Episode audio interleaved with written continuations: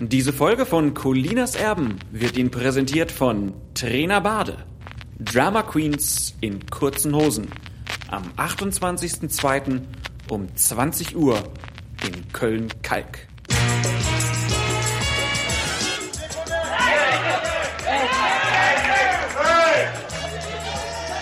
Schiri, wir wissen genau, wo dein Auto steht.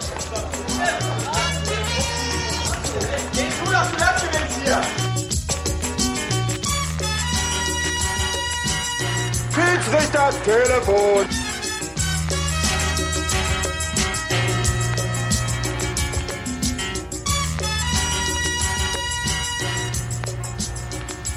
Wunderschönen guten Tag, hier sind Colinas Erben und wir sprechen über Schiedsrichter und Schiedsrichterleistung und wir haben einen Experten hier, Alex Feuerherd. Schönen guten Tag. Einen wunderschönen guten Tag zusammen.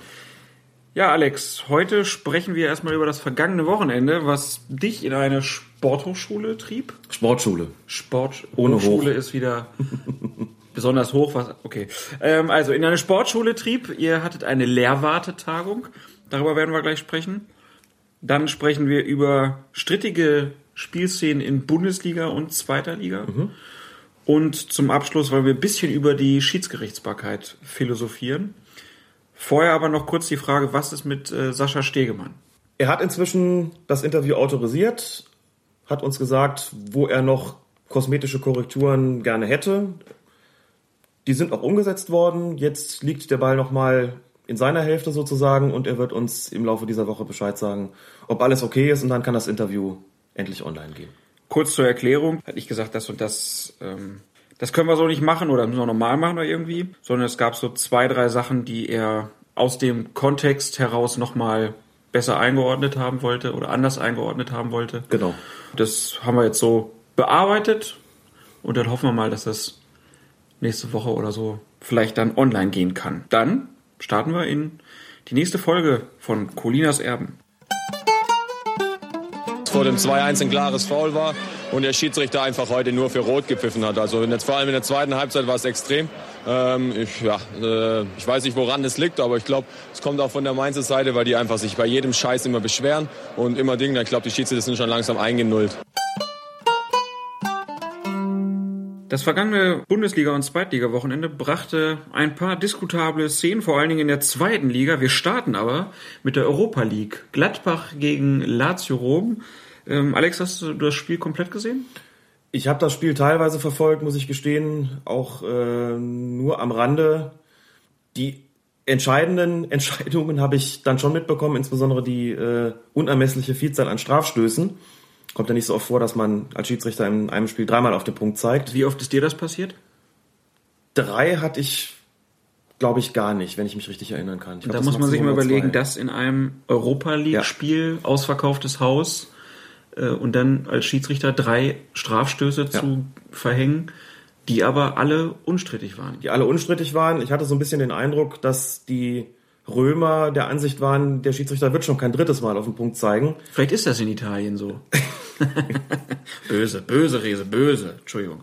Man weiß es nicht, man steckt nicht drin. Das ist jedenfalls selten genug, aber es könnte an, den, an der Richtigkeit der Entscheidung keinen Zweifel geben. Und da muss man als Schiedsrichter auch konsequent sein und auch das Unerwartete erwarten. Sprich, so wie eine Notbremse auch nach zwei Minuten stattfinden kann, gibt es eben auch Spiele, die drei Strafschussentscheidungen erfordern, auch wenn sie selten sind. Dann ähm, hat uns der Kommentator bei uns im Blog Sternburg noch so ein bisschen auf die vier Minuten Nachspielzeit äh, hingewiesen und er meint, das Ganze hätte im Prinzip einen Grund gehabt. Er ist davon ausgegangen, dass sich diese vier Minuten Nachspielzeit, dass diese vier Minuten Nachspielzeit vor allem aus der Tatsache resultiert haben, dass Lazio Rom auf Zeit gespielt hat, Zeit geschunden hat, die Auswechslung in die Länge gezogen hat, um das Unentschieden zu halten. Daraus schlussfolgerte er und auch das Ganze natürlich sehr zu Recht, dass man dann doch eigentlich hätte nach dem 3 zu 2 für Borussia Mönchengladbach, das glaube ich in der 88. oder 89. Minute fiel, hätte abpfeifen sollen, beziehungsweise nicht direkt natürlich nach dem Tor, sondern nach 90 Minuten, weil ja eine Nachspielzeit nur Lazio Rom begünstigt hätte. Also wenn man vier Minuten drauf gibt wegen deren Zeitspiel und die machen dann in dieser Zeit noch ein Tor, ist es doch eigentlich nicht in Ordnung. Da hat er recht. vorausgesetzt, dass der Schiedsrichter diese Nachspielzeit tatsächlich verhängt hat, weil Lazio Rom auf Zeit gespielt hat. Das kann ich leider nicht beurteilen, weil ich dieses Spiel, wie gesagt, nur am Rande mitverfolgt habe. Ich tue mich ein bisschen schwer damit anzunehmen, dass ein international tätiger Schiedsrichter vier Minuten Nachspielzeit nach, wegen, wegen Zeitschindens gibt, wenn in der 89. Minute das 3 zu 2 für die Heimmannschaft fällt und das Spiel damit im Grunde genommen ja entschieden ist. Also ich kann mir nicht vorstellen, dass ein international tätiger Schiedsrichter die äh, zeitschindende Mannschaft durch eine üppige Nachspielzeit belohnt. Deswegen gehe ich davon aus, dass die vier Minuten dann doch andere Gründe hatten, als äh, dass Lazio auf Zeit gespielt hat. Beurteilen kann ich es aber, wie gesagt, nicht, weil ich es nicht gesehen habe. Ich kann nur feststellen, sollte dem so sein, dass vier Minuten Nachspielzeit verhängt worden sind, draufgegeben worden sind, ähm, wegen vergeudeter Spielzeit, dann war das natürlich nicht richtig. Denn die zeitschindende Mannschaft darf, wie gesagt, nicht noch belohnt werden. Das also zur Europa League. Kommen wir in die Bundesliga. Da gab's ja drei Aufreger, haben wir jetzt mal so notiert. Ähm, fangen wir an bei der Partie Mainz gegen Schalke. Schiedsrichter war der allseits bekannte, ähm, wie heißt er mit Vornamen der Stark? Wolfgang. Wolfgang Stark. Und ähm, da ist die Frage gewesen, ja, gab es eine Notbremse gegen Jefferson Verfahren von Schalke 04? Äh, der Schiedsrichter hat die Szene laufen gelassen ähm, und hat dann keine rote Karte Nachgang gegeben. Fangen wir erstmal mit der Szene an. Aus deiner Sicht, war das ein Foul an Verfahren? Kann ich nicht beurteilen, ehrlich gesagt. Wenn ich mir die Szene in dem Spielbericht von, von Sky anschaue, komme ich eigentlich zu gar keinem Ergebnis. Irgendwie könnte es eine Berührung gegeben haben zwischen Verfahren und dem Mainzer Spieler. Ich habe jetzt vergessen, wer es ähm, wer es gewesen ist. Möglicherweise haben sich da im, im Laufen irgendwie deren, deren Beine gekreuzt. Es sah irgendwie so ein bisschen seltsam aus, weil Verfahren ja auch nicht irgendwie nach äh, quasi kopfüber nach vorne gepurzelt ist, sondern der sank so seltsam irgendwie auf die Knie. Ja, also, ich, also aus meiner Sicht war es irgendwie so, dass, dass er ihn auch oben so ein bisschen gehalten hatte. Mhm.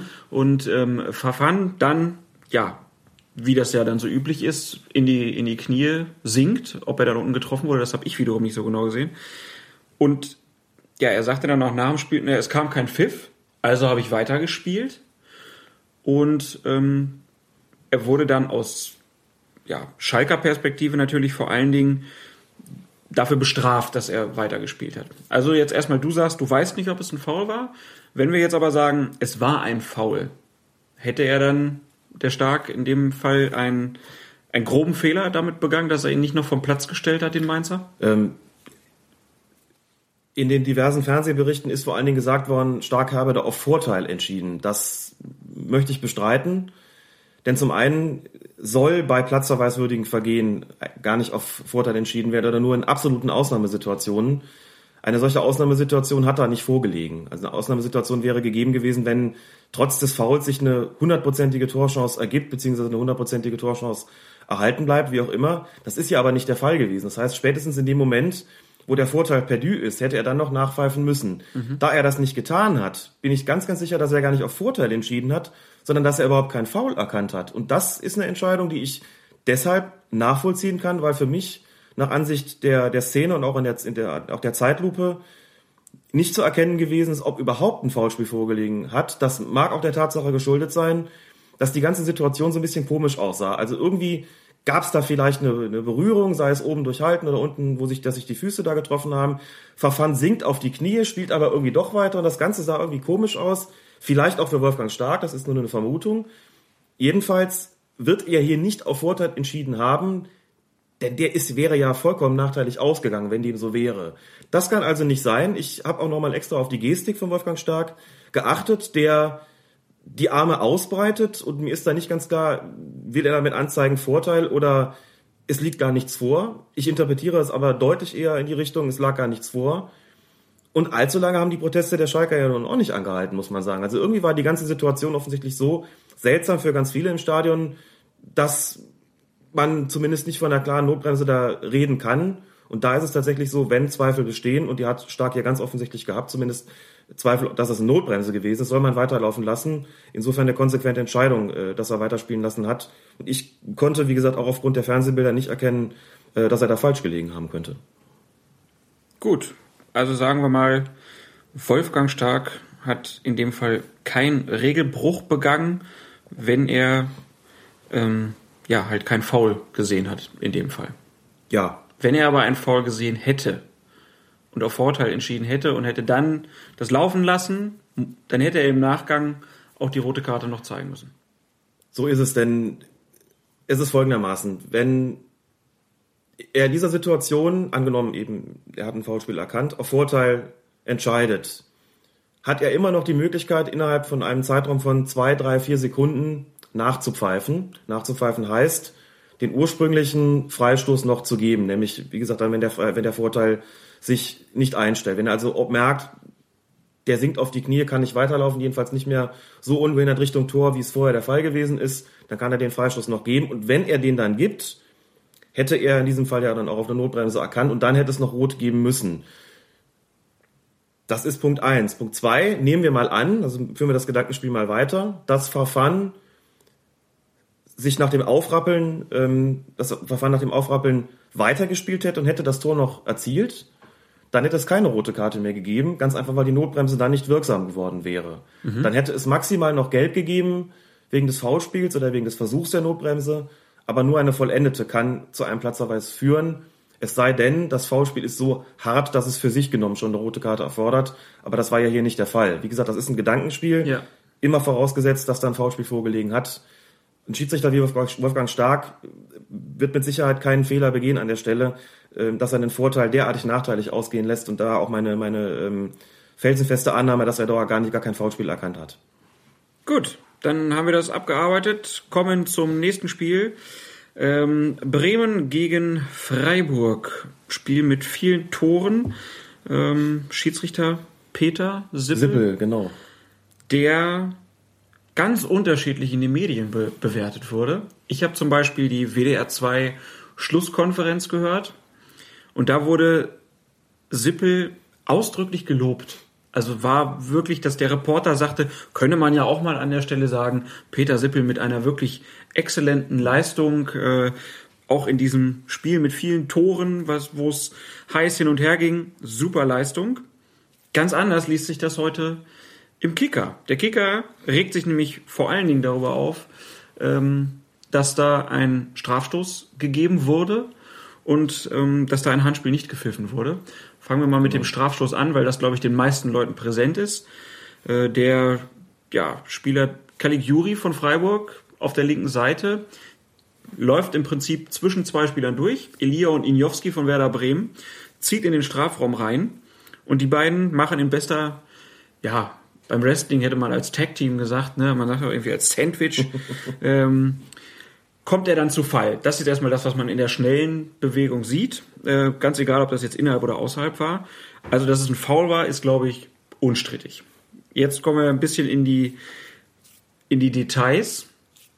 Elia schubst Caligiuri oben außerhalb des Strafraums. Innerhalb des Strafraums steht dann Injowski, wo dann der Kicker schreibt, der hätte ja gar nichts gemacht, der könne ja nichts dafür, dass er gegen ihn geschubst wird. Aus meiner Sicht macht aber auch Injowski eine aktive Bewegung. Und Caligiuri äh, ist jetzt kein böses Foul, aber natürlich, er wird daran gehindert, in den Strafraum zu ziehen, lässt sich fallen und ähm, es gibt Strafstoß. Jetzt haben einige gesagt, so auch der Kicker, das Foul ist außerhalb gewesen, weil Elia außerhalb ihn erst geschubst hat. Hat der Kicker da recht? Da hat der Kicker nicht recht. Zunächst mal muss man sagen, dass die gesamte Situation für den Schiedsrichter eine maximale Herausforderung dargestellt hat, denn wofür wir dann mal wieder etliche Zeitlupen brauchen, und ich zumindest, muss er in Sekundenbruchteilen entscheiden. Das kann man gar nicht oft genug sagen, deswegen tue ich es hier auch nochmal.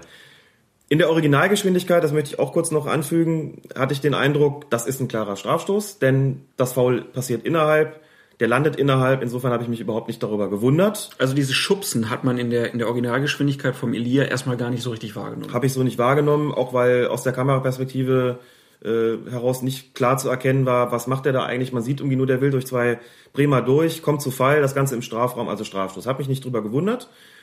Dann guckt man sich das Ganze nochmal genauer an und stellt fest, dass genau das passiert ist, was du eben schon ähm, ausführlich dargelegt hast. Es handelt sich im Grunde genommen um zwei Foulspiele, die fast gleichzeitig passieren und das ist jetzt auch bedeutend für die Beurteilung des gesamten ähm, Vorfalls.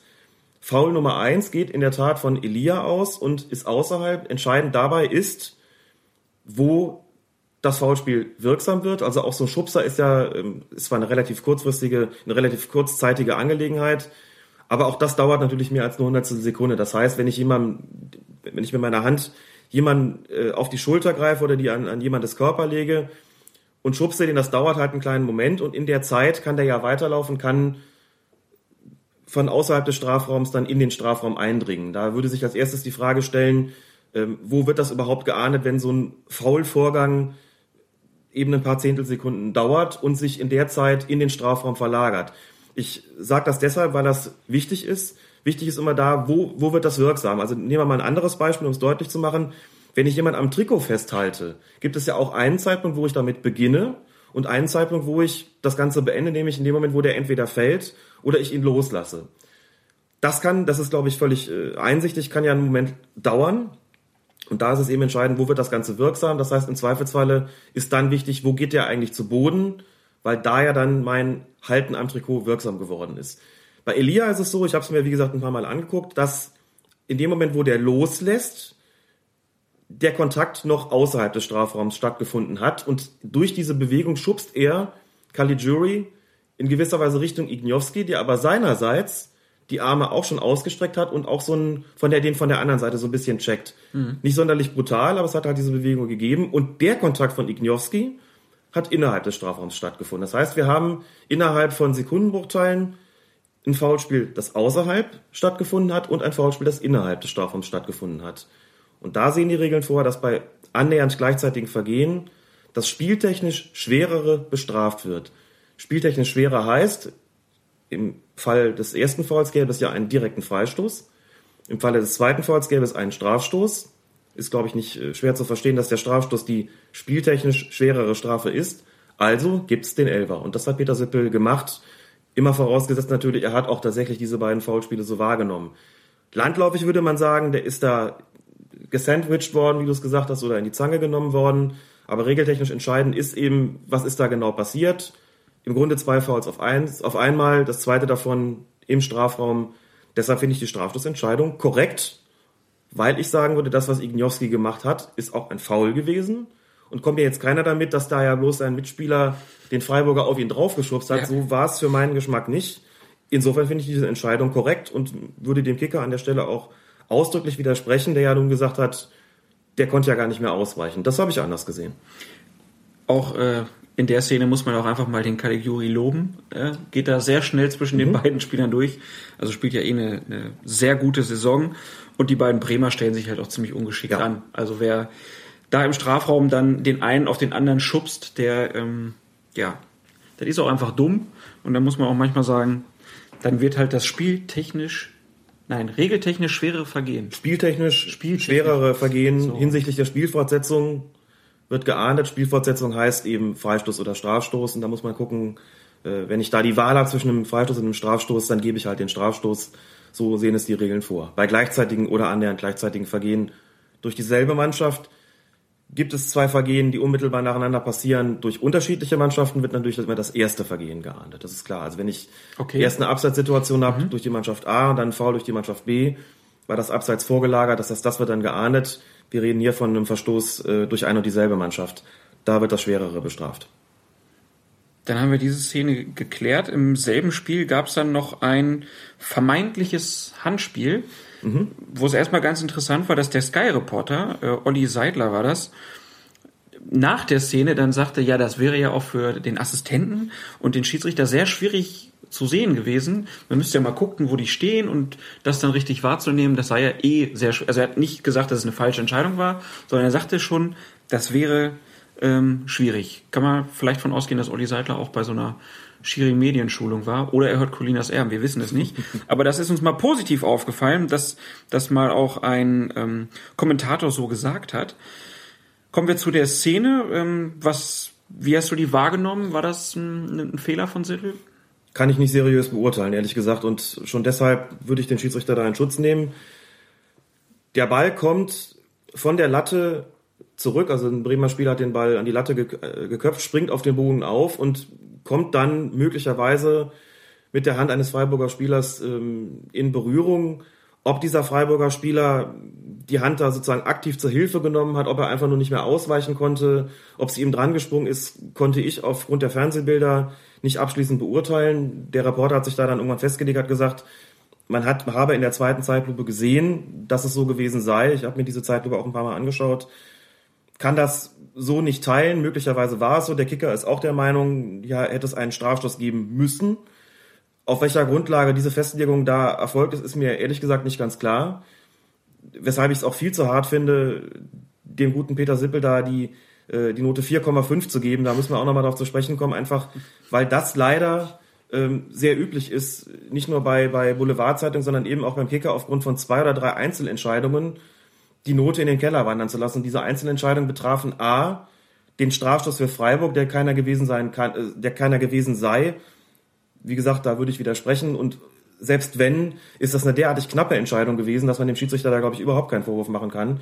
Und was den angeblichen Handelfmeter äh, angeht, den es für Bremen hätte geben müssen, auch da kann ich zumindest aufgrund der Fernsehbilder nicht sagen, das ist eine, eine krasse Fehlentscheidung gewesen. Also äh, nehmen wir den Schiedsrichter doch bitte in Schutz, so wie das der äh, Kommentator bei Sky auch getan hat, mit sehr angemessenen und maßvollen Worten, muss ich sagen. Also das hat mich sehr gefreut wie fachkundig er das an der Stelle kommentiert hat. Und insofern sind das zwei Einzelentscheidungen gewesen, wo ich sagen muss, im einen Fall hat Sippel für mich korrekt entschieden und im anderen Fall würde ich wiederum sagen, in dubio pro reo, im Zweifel für den Angeklagten, wenn man den Schiedsrichter da überhaupt als Angeklagten äh, begreifen will, aber wenn man die, die Ausführungen im Kicker nimmt, dann äh, sei dem mal so, da würde ich auch sagen, also die, mindestens Verfahrenseinstellung, wenn nicht glatter Freispruch von ja. Peter Sippel an der Stelle.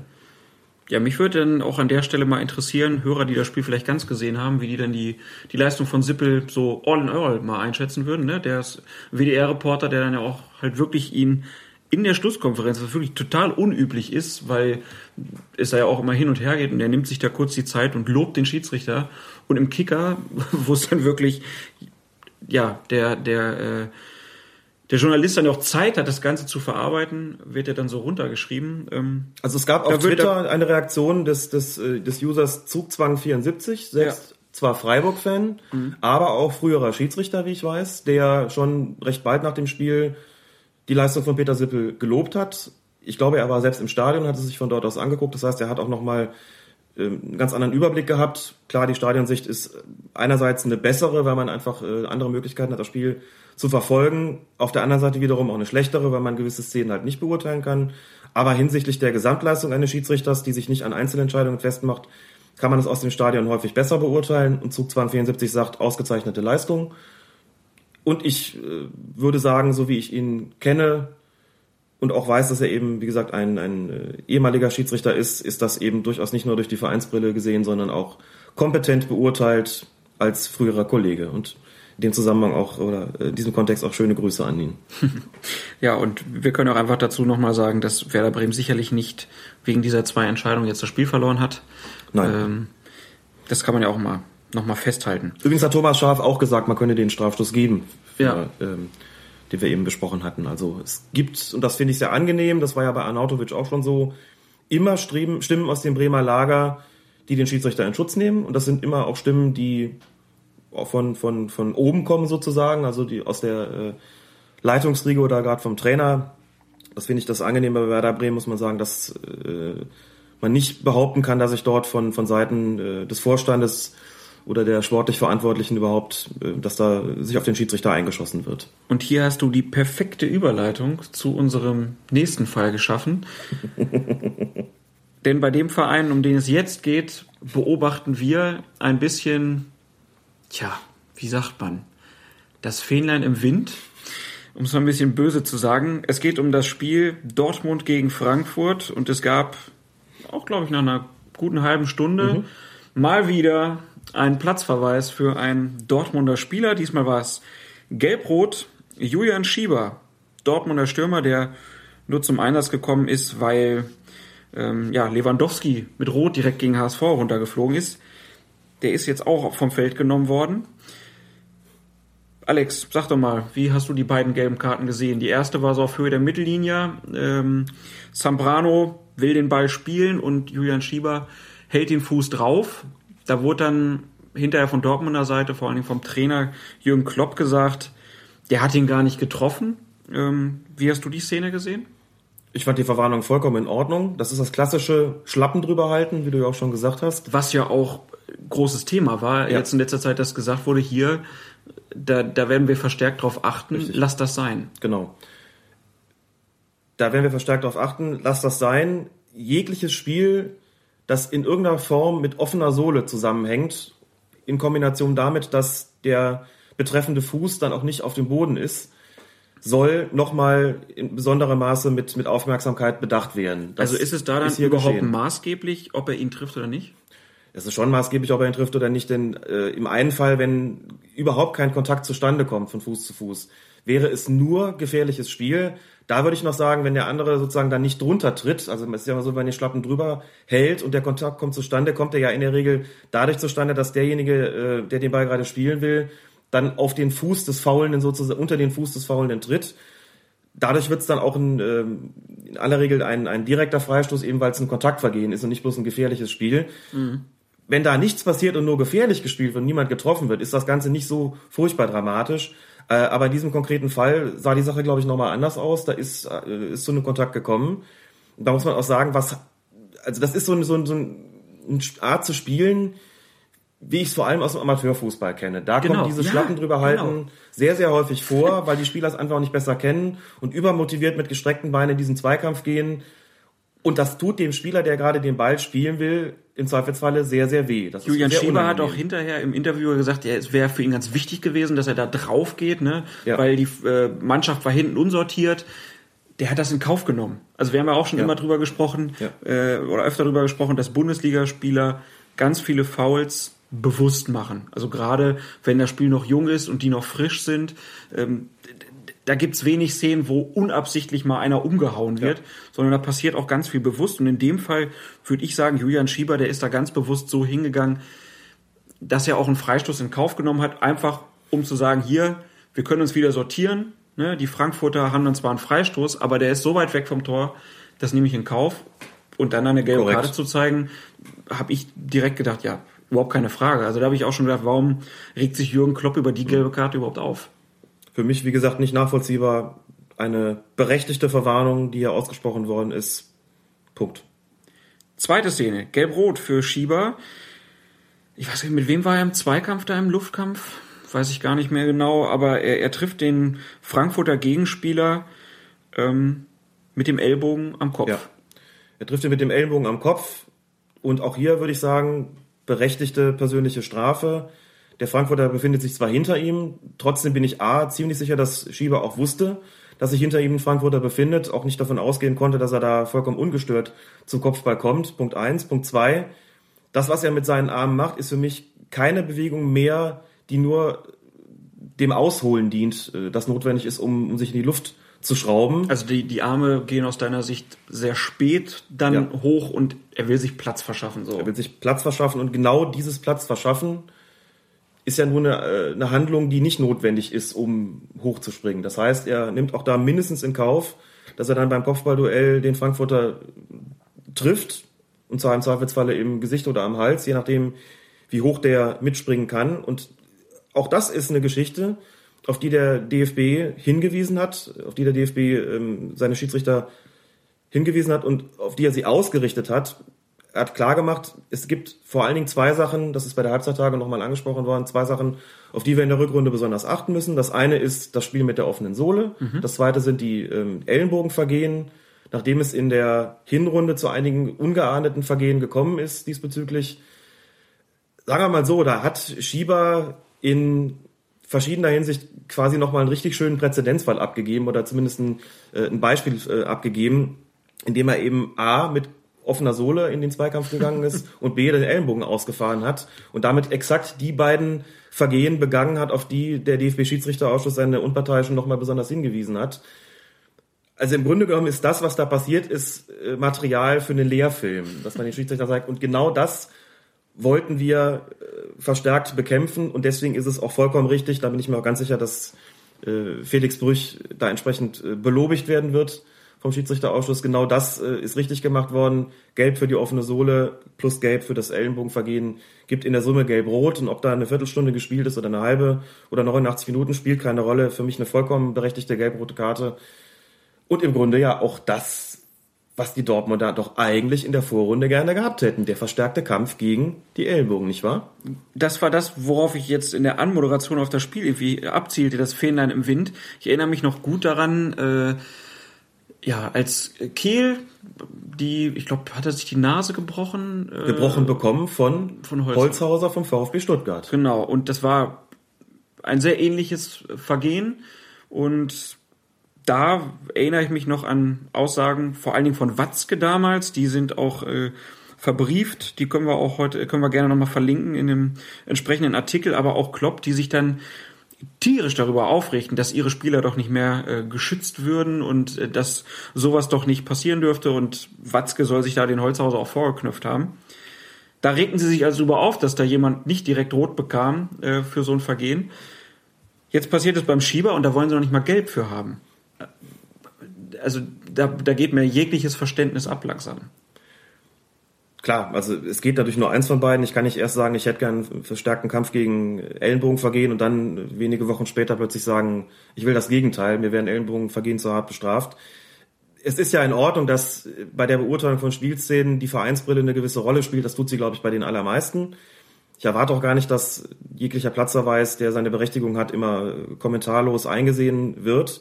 Nur sollte das Ganze schon nur innerhalb äh, gewisser Grenzen verbleiben und wirklich maßvoll sein. Und hier ist der Widerspruch zwischen dem, was im glaub, November gesagt worden ist und dem, was jetzt gesagt worden ist, so eklatant und so offensichtlich, dass man sich schon fragen muss, äh, ist es wirklich nur eine, eine Vereinsbrille oder gibt es da irgendwie Schwächen im Kurzzeitgedächtnis oder was spielt da möglicherweise sonst für eine Rolle? Also, oder ist es Masche? Gut, das vermag ich jetzt nicht zu beurteilen, will ich auch gar nicht. Man kann nur darauf hinweisen, dass, äh, wie gesagt, dass die Dortmunder selbst waren, die aus guten Gründen damals gesagt haben, wir hätten ganz gerne, dass die Spieler dann mehr geschützt werden gegen solche Ellenbogeneinsätze. Wer weiß, wie es nächste Woche läuft. Vielleicht hat dann wieder ein Dortmund einen Ellenbogen im Gesicht und äh, der Schiedsrichter sieht's nicht und dann wird's wiederum anders aussehen. Also so geht das nicht. Ich finde diesen, dieses Vorgehen gegen Ellenbogenvergehen auch vollkommen richtig. Das sind ähm, Verletzungen, die da entstehen können, die wirklich böse sind. Man sieht auch in dem Moment, wo Schieber vom Feld geht und sich da wirklich maßlos aufregt, wird der Frankfurter da gerade behandelt. Der hat nämlich äh, ordentlich was auf die Nuss bekommen, musste da, äh, musste auch versorgt werden. Also daran sieht man irgendwie schon so, äh, da ist ja nur auch nicht nichts gewesen, muss man sagen, ganz im Gegenteil. Und ich finde es vollkommen richtig, dass da der Schwerpunkt drauf gelegt wird. Da hat Helmut Krug auch in Düsseldorf bei der Journalistenschulung das Notwendige dazu gesagt. Und sein Eindruck war auch, dass anders als früher heute der Ellenbogen deutlich bewusster eingesetzt wird. Er sagt, es äh, hat früher deutlich seltener den Fall gegeben, dass solche Ellenbogen da im Gesicht gelandet sind bei, bei Luftkämpfen, bei Zweikämpfen, ähm, wo es zum, um den, den, Kopfball geht. Ich denke, er hat recht. Ich beobachte das äh, auch verstärkt und finde es auch vollkommen in Ordnung, dass der DFB da diesen äh, Vergehen den Kampf angesagt hat.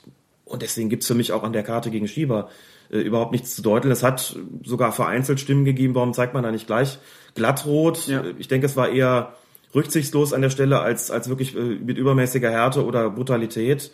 Ähm, da hält man im Grunde genommen ähm, Julian Schieber sogar noch zugute, dass er das äh, nicht mit, mit äh, dem Willen zum Äußersten getan hat. Aber wenn ich da dazu was sagen soll, dann war dieses Vergehen für mich zumindest näher am endgültigen Platzerweise, also an Knallrot, als an gar keiner Bestrafung. Das ist nämlich jetzt die Frage, die ich dann noch anschließen würde. Es gab ja dann auch wieder diese Rufe nach Fingerspitzengefühl, das haben wir ja eh schon abgekaut, nennen wir es Ermessensspielraum, dass man einfach sagt, naja, 30. Minute, zweites Voll von Schieber. Aber aus deiner Sicht hat äh, Felix Brüch da keinen Ermessensspielraum mehr. Den Spieler muss er dann einfach des Feldes verweisen. Er hat ihn ja verwarnt. Also letztlich. Nein, ich meine, also klar, er kann nicht einfach sagen, ich lasse jetzt die gelbe Karte stecken, Nein. sagt zum Klopp hier, nächste Aktion ist der aber unter, runter, dann wechseln die aus. Also da aus deiner Sicht kann er das nicht machen. Das kann er nicht machen und man muss immer auch wissen, dass diese persönlichen Strafen dazu dienen, ein häufig beobachtetes Vergehen letztlich abzustellen nach Möglichkeit. Das hat Krug auch nochmal sehr deutlich gemacht, indem er gesagt hat, durch, dadurch, dass sowas eben konsequenter geahndet wird, sollen die Spieler, sollen die Mannschaften gezwungen werden, ihre Spielweise zu ändern. Und das finde ich auch vollkommen richtig. Das heißt, man greift an der Stelle letztlich auch in eine gewisse Taktik ein, indem man aber sagt, wir sagen einer Unsitte den Kampf an. Ich wüsste auch ehrlich gesagt nicht, was dagegen einzuwenden ist.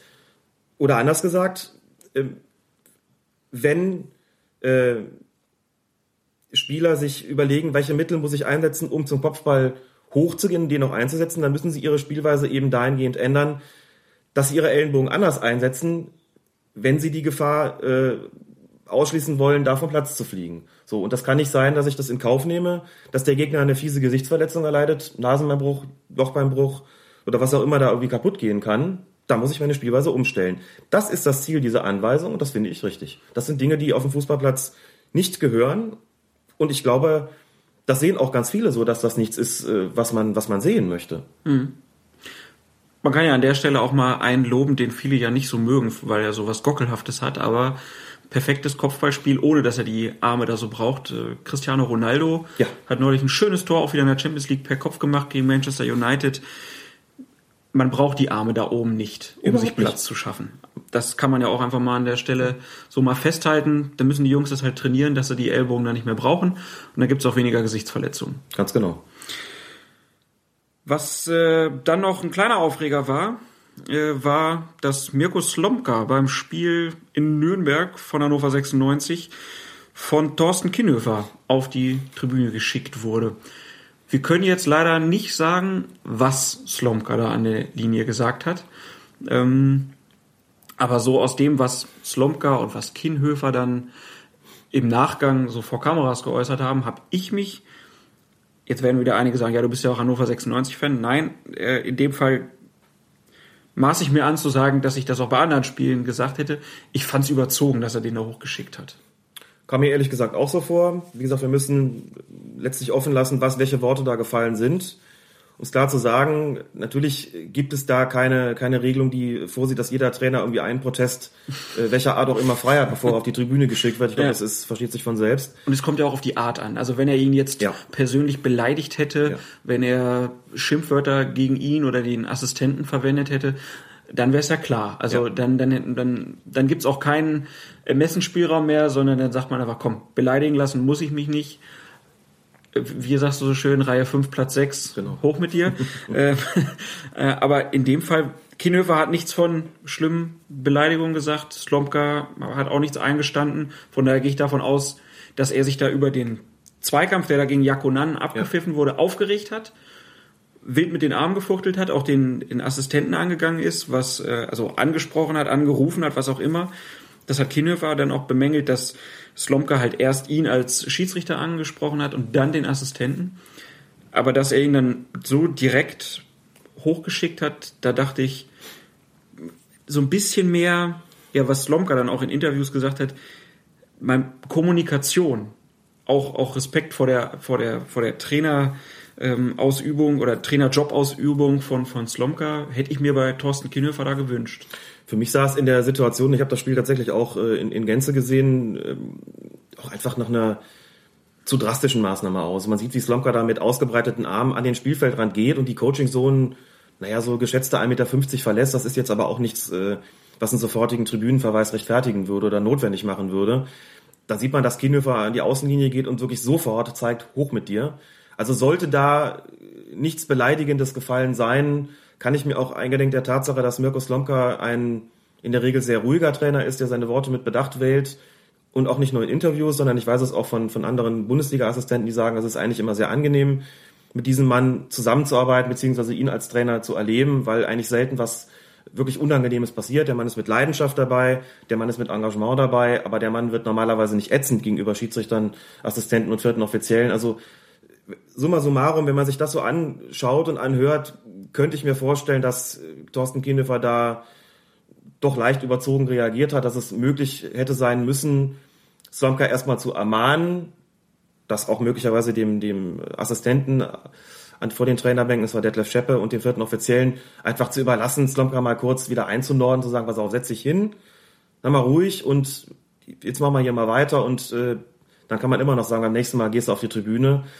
Aber direkt beim ersten Mal, wie gesagt, vorbehaltlich der, der, der Frage, ob es da eine Beleidigung gegeben hat, war ich sehr überrascht davon. Und Slomka im Interview, das muss man ihm auch einfach lassen, Sky, du hast ja auch schon gesagt, hat da auch sehr maßvoll reagiert, hat erstmal die, äh, die Sky Reporterin gefragt, ob das nur wirklich sein müsse, die das als erste Frage zu stellen zum Spiel. Ich finde das bemerkenswert, Ja, weil ja. das ja auf dieser sehr von, von Eitelkeiten geprägten Bühne Bundesliga doch was ist, wo sich jemand zurücknimmt, wo jemand sagt, mir ist eigentlich Unrecht widerfahren, zumindest sehe ich das so, und trotzdem ist das doch nicht die entscheidende Frage nach so einem Fußballspiel. Gerade wo dann so kurz vor Schluss noch so ein Gegentor Ja. gefallen ist, ne? Also bemerkenswert, hatte ersichtlich auch keine Lust äh, darauf zu antworten und sagt dann, ich möchte dazu nur anmerken, dass ich so meinen Job nicht ausüben kann, wenn das die einzige Art ist, wie mit mir kommuniziert wird. Slomka ist nach allem, was ich weiß, keiner, der häufig Schiedsrichter schilt. Insofern ist das auch eine, ähm, eine Äußerung, die ich, die sehr gut nachvollziehen kann. Fand ich, wie gesagt, sehr maßvoll und man muss auch wirklich sagen, ich glaube, ähm, auch ohne Kenntnis dessen, was Slomka da nun genau gesagt hat, wenn das einen Tribünenverweis rechtfertigt, gibt es, glaube ich, eine Reihe von Bundesliga-Trainern, die dann äh, in annähernd jedem Bundesligaspiel auf die Tribüne geschickt werden müssten. Ich glaube, das kann man sagen, ohne sich allzu weit aus dem Fenster zu lesen. Ich äh, hatte so ein bisschen den Eindruck, dass Kindefer da so ein bisschen seine schlechte Laune an, an Mirko Slomka ausagiert hat. Das äh, soll schon mal vorkommen und muss dann auch nicht sein, aber das war so ein bisschen mein Eindruck. Ich möchte noch sagen, dass ich sehr gespannt bin, was mit Mirko Slomka da jetzt passiert. Also es gibt ja dann auch immer Strafen oder so. Geldstrafe mehr solche Sachen. Ja, aber selbst die, ne, werde ich mal drauf schauen. Und zweitens möchte ich sagen, dass Thorsten Kinnhöfer sonst ein sehr gute, guter Spielleiter war an dem Tag. Ja. In der Szene hat er halt leider vielleicht ja, wie, seine schlechte Laune ausgelebt, hast du eben gesagt. Keine Ahnung, was ihn da geritten hat, aber das war aus, aus unserer beider Sicht ein bisschen überzogen. Und damit schließen wir die Bundesliga ab und hören mal rein, was Mirko Slomka denn so gesagt hat vor dem Mikrofon. Naja, er hat mit mir gar nicht kommuniziert. Er kann mich ja ermahnen, kann sagen, jetzt entspann dich mal, bleib mal ruhig. Also es gab kein Wort, nicht vom Vierten, nicht vom Schiedsrichter und auch nicht vom Assistenten zu mir, sondern sofort das Zeichen auf die Tribüne. Keine Ahnung. Also ich sag's nochmal, wenn das die einzige Kommunikationsmittel, das einzige Kommunikationsmittel des Schiedsrichters ist, uns gegenüber, mich zu, zu verweisen, da kann ich meinen Beruf nicht ausüben, weil ich bin in der Coachingzone, ich coache meine Mannschaft, ich bin emotional, ich bin leidenschaftlich dabei, wir wollen das Spiel gewinnen. Und er schickt mich auf die Tribüne. Also für mich völlig unverständlich. Tut mir leid. Zweite Runde, zweite Liga. Wir schauen auf das Spiel 1860 München gegen den VfL Bochum.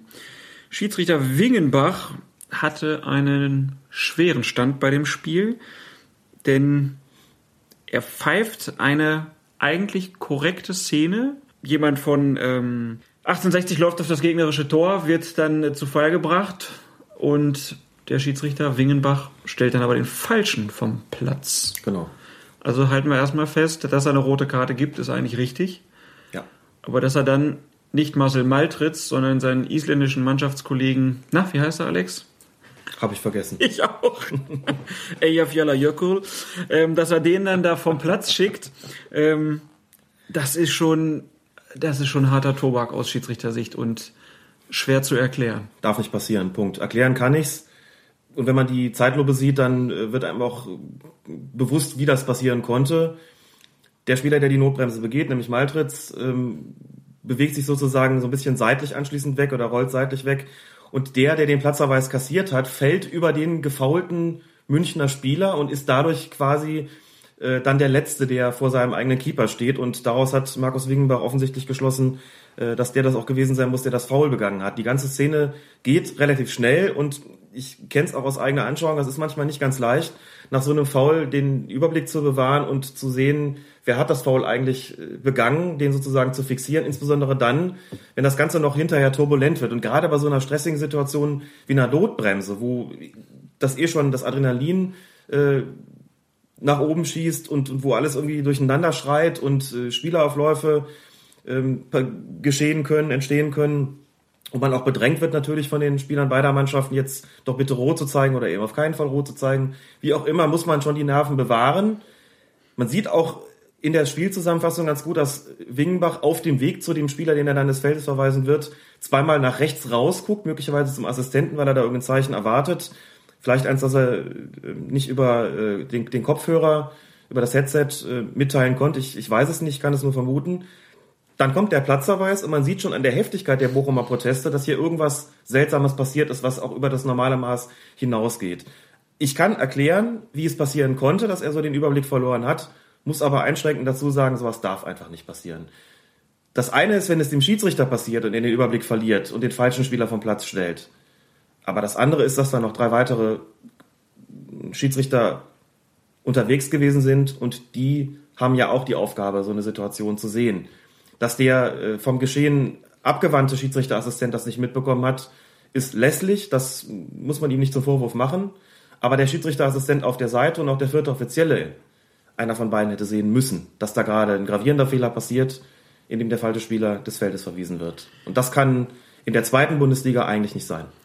Für den VfL Bochum kann das Ganze jetzt ja aber eigentlich zum Vorteil gereichen. Denn Marcel Maltritz, der eigentlich vom Platz hätte fliegen müssen, der ist ja nicht belangt worden. Der kann also auch nicht gesperrt werden. Nein, korrekt. Aber der Spieler, der vom Platz geschickt wurde, der hat ja in dem Fall wirklich nichts gemacht. Genau. Er hat nichts gemacht und nicht, und nicht, nicht, nichts gemacht. Das eine dreifache Verneinung. Großartig. Also er hat nicht, nicht, nichts gemacht. Äh, in dem Fall kann er mit einem Freispruch rechnen. Ich bin mir sicher. Also, da lege ich mich auch fest. Das ist für mich die klassische Situation. Da hat ein offensichtlicher, unzweideutiger Irrtum des Schiedsrichters vorgelegen. Dieser Spieler hat definitiv gar nichts gemacht in der Situation und deswegen bin ich mir ganz sicher, dass es hier äh, einen Freispruch geben wird für den Bochumer Spieler. also kann man doch eigentlich den Mannschaften immer nur an die Hand geben, wenn dann der Falsche vom Feld geschickt ist. Und es ist nicht Lionel Messi, sondern ein Spieler, der ähnlich stark ist wie der, der eigentlich runtergeschickt werden musste, dann lasse ich das einfach über mich ergehen, weil ich dann weiß, naja, dann sind wir beim nächsten Spiel aber wenigstens alle wieder einsatzbereit.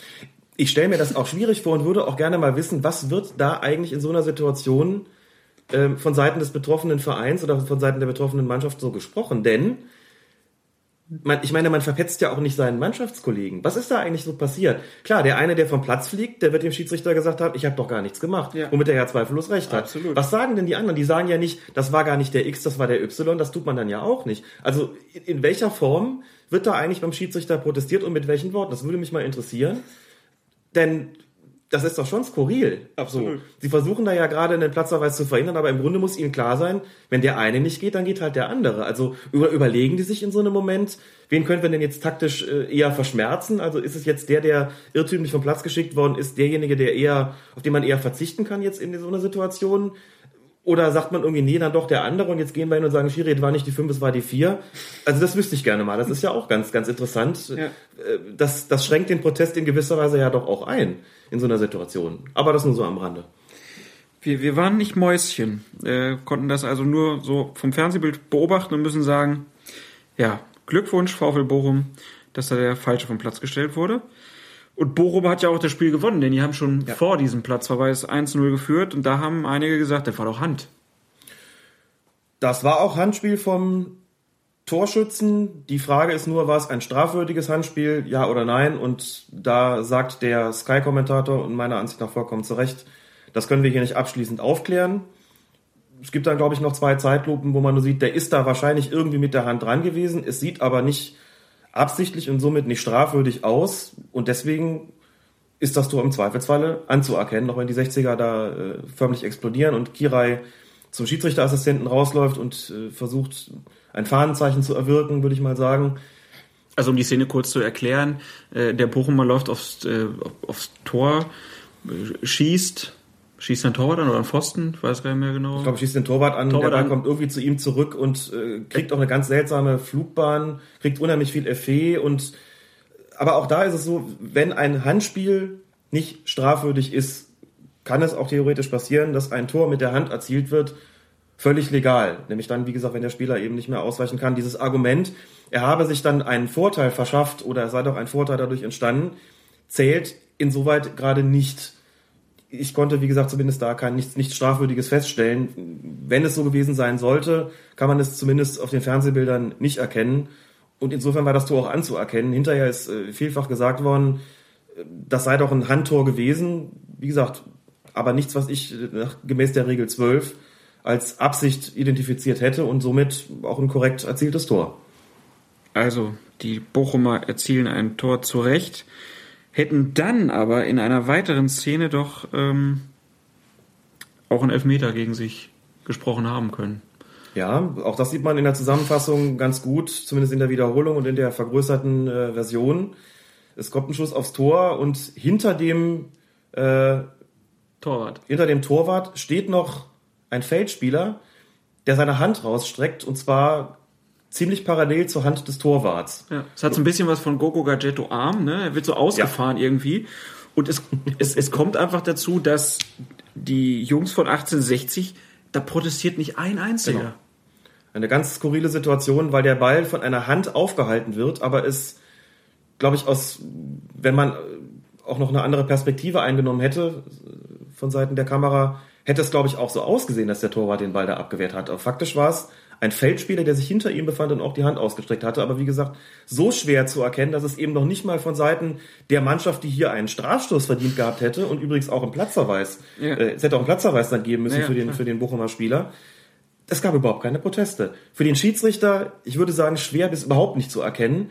Ähm, auch von Seiten des Assistenten wahrscheinlich äh, kaum einwandfrei zu identifizieren. Insofern eine Situation quasi aus der Hölle. Ne? Schon ein Tor erzielt, wo irgendwo die Hand mit dem Spiel war. Da kommt es zu einer Abwehraktion, wo die Hand definitiv strafwürdig im Spiel ist, aber es im Grunde kaum zu erkennen ist. Und dann noch den Falschen vom Platz gestellt. Also das sind so Spiele, die, die hasst man als Schiedsrichter wirklich äh, wie die Pest, denn da kann man im Grunde fast nichts richtig machen. Gut, beim Platzverweis, wie gesagt, da ist der Schiedsrichter nun absolut nicht in Schutz zu nehmen. Das muss mindestens einer seiner, seiner Assistenten dann sehen, dass da äh, ein folgenschwerer Fehler passiert. Aber bei den Handspielen, die da vorgefallen sind, einfach grausam. Also sowas möchte man nicht erleben, weil es ähm, wie gesagt kaum richtig zu machen ist. Ne?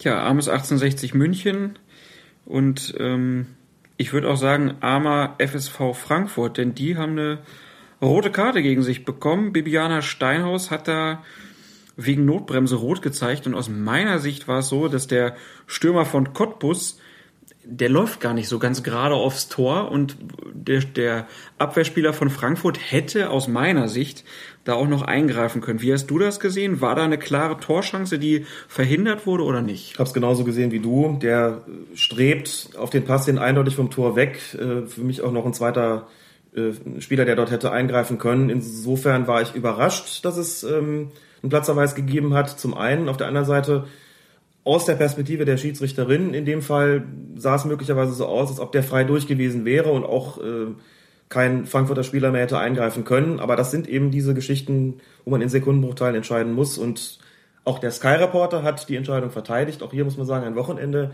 voller Lob und voller Rechtfertigung von Schiedsrichterentscheidungen äh, oder zumindest, ne, wenn wo sie nicht verteidigt worden sind, wurde doch um Verständnis dafür geworben, dass sie es im Grunde kaum anders entscheiden konnten. Hat mich äh, einerseits sehr gefreut, andererseits sind wir jetzt jetzt plötzlich in der Situation kritischer sein zu müssen, als es äh, zumindest der Fernsehsender Sky gewesen ist. Also Verrückt. in der Situation, denke ich, wäre eine Verwarnung ausreichend gewesen. Das war eigentlich keine klassische Notbremse, die äh, rot erforderlich gemacht hätte. Ja, man kann auch in der Situation auch wirklich dann Bibiana Steinhaus auch ja keinen krassen Fehler vorwerfen, nein, sondern nein. in der Geschwindigkeit, in der das Ganze abgelaufen ist, auch was die Proteste vom FSV dann angeht, das hielt sich auch alles im Rahmen irgendwie die konnten das schon auch irgendwie nachvollziehen. Von daher, ähm, aus unserer Sicht hätte Gelb gereicht.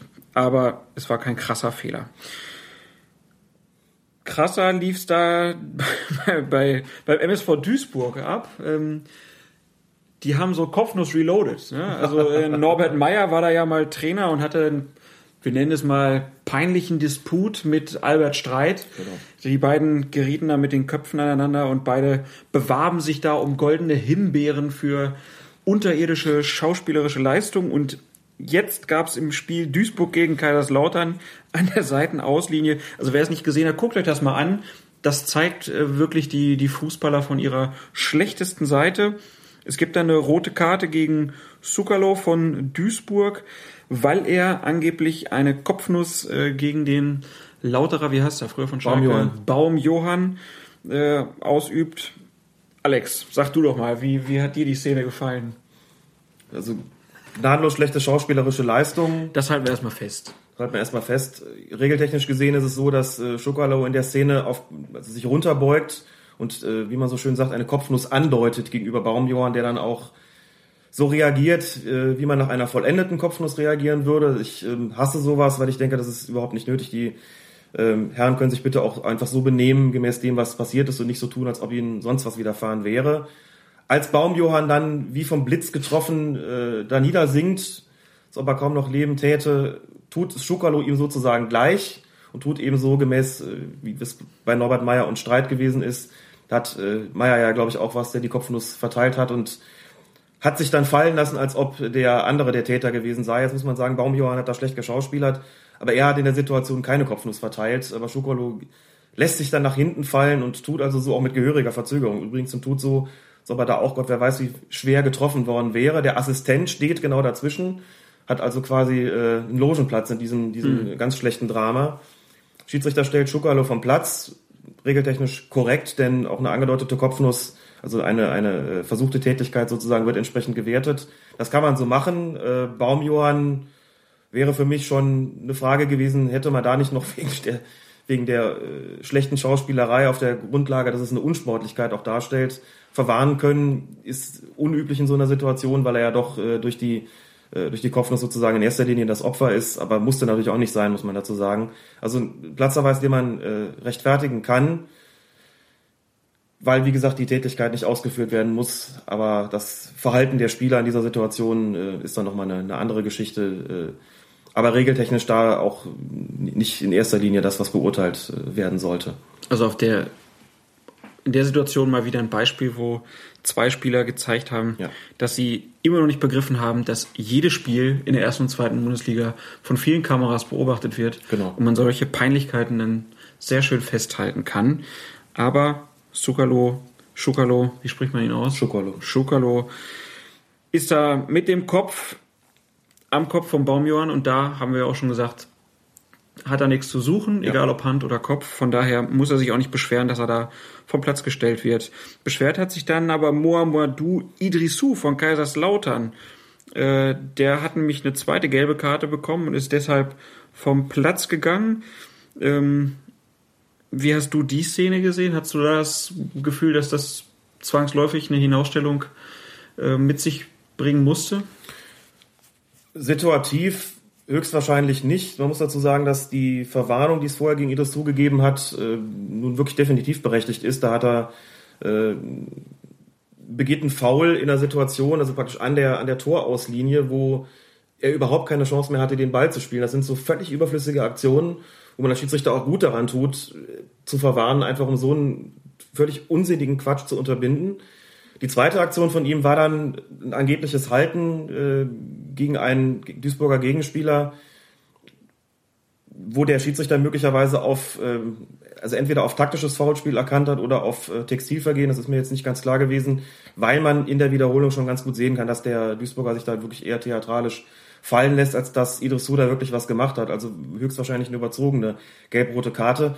Das ist übrigens ein ganz gutes Beispiel dafür, dass es immer ganz wichtig ist, ähm, Schiedsrichterleistungen auch im Kontext eines Spiels zu beurteilen. Das ist mir in dem Fall nicht möglich gewesen oder sagen wir so, ich habe das Spiel nicht in Gänze gesehen. Es schien mir auf der Grundlage der Zusammenfassung sehr, sehr hektisch äh, gewesen zu sein, sehr, sehr nicklig gewesen zu sein, auch mit einer ähm, offensichtlichen Neigung der Spieler zur Theatralik, ähm, zur Produktion von Hektik. Und in so einer Situation fragt man sich als Schiedsrichter, was muss ich eigentlich tun, um hier wieder Ruhe reinzukriegen?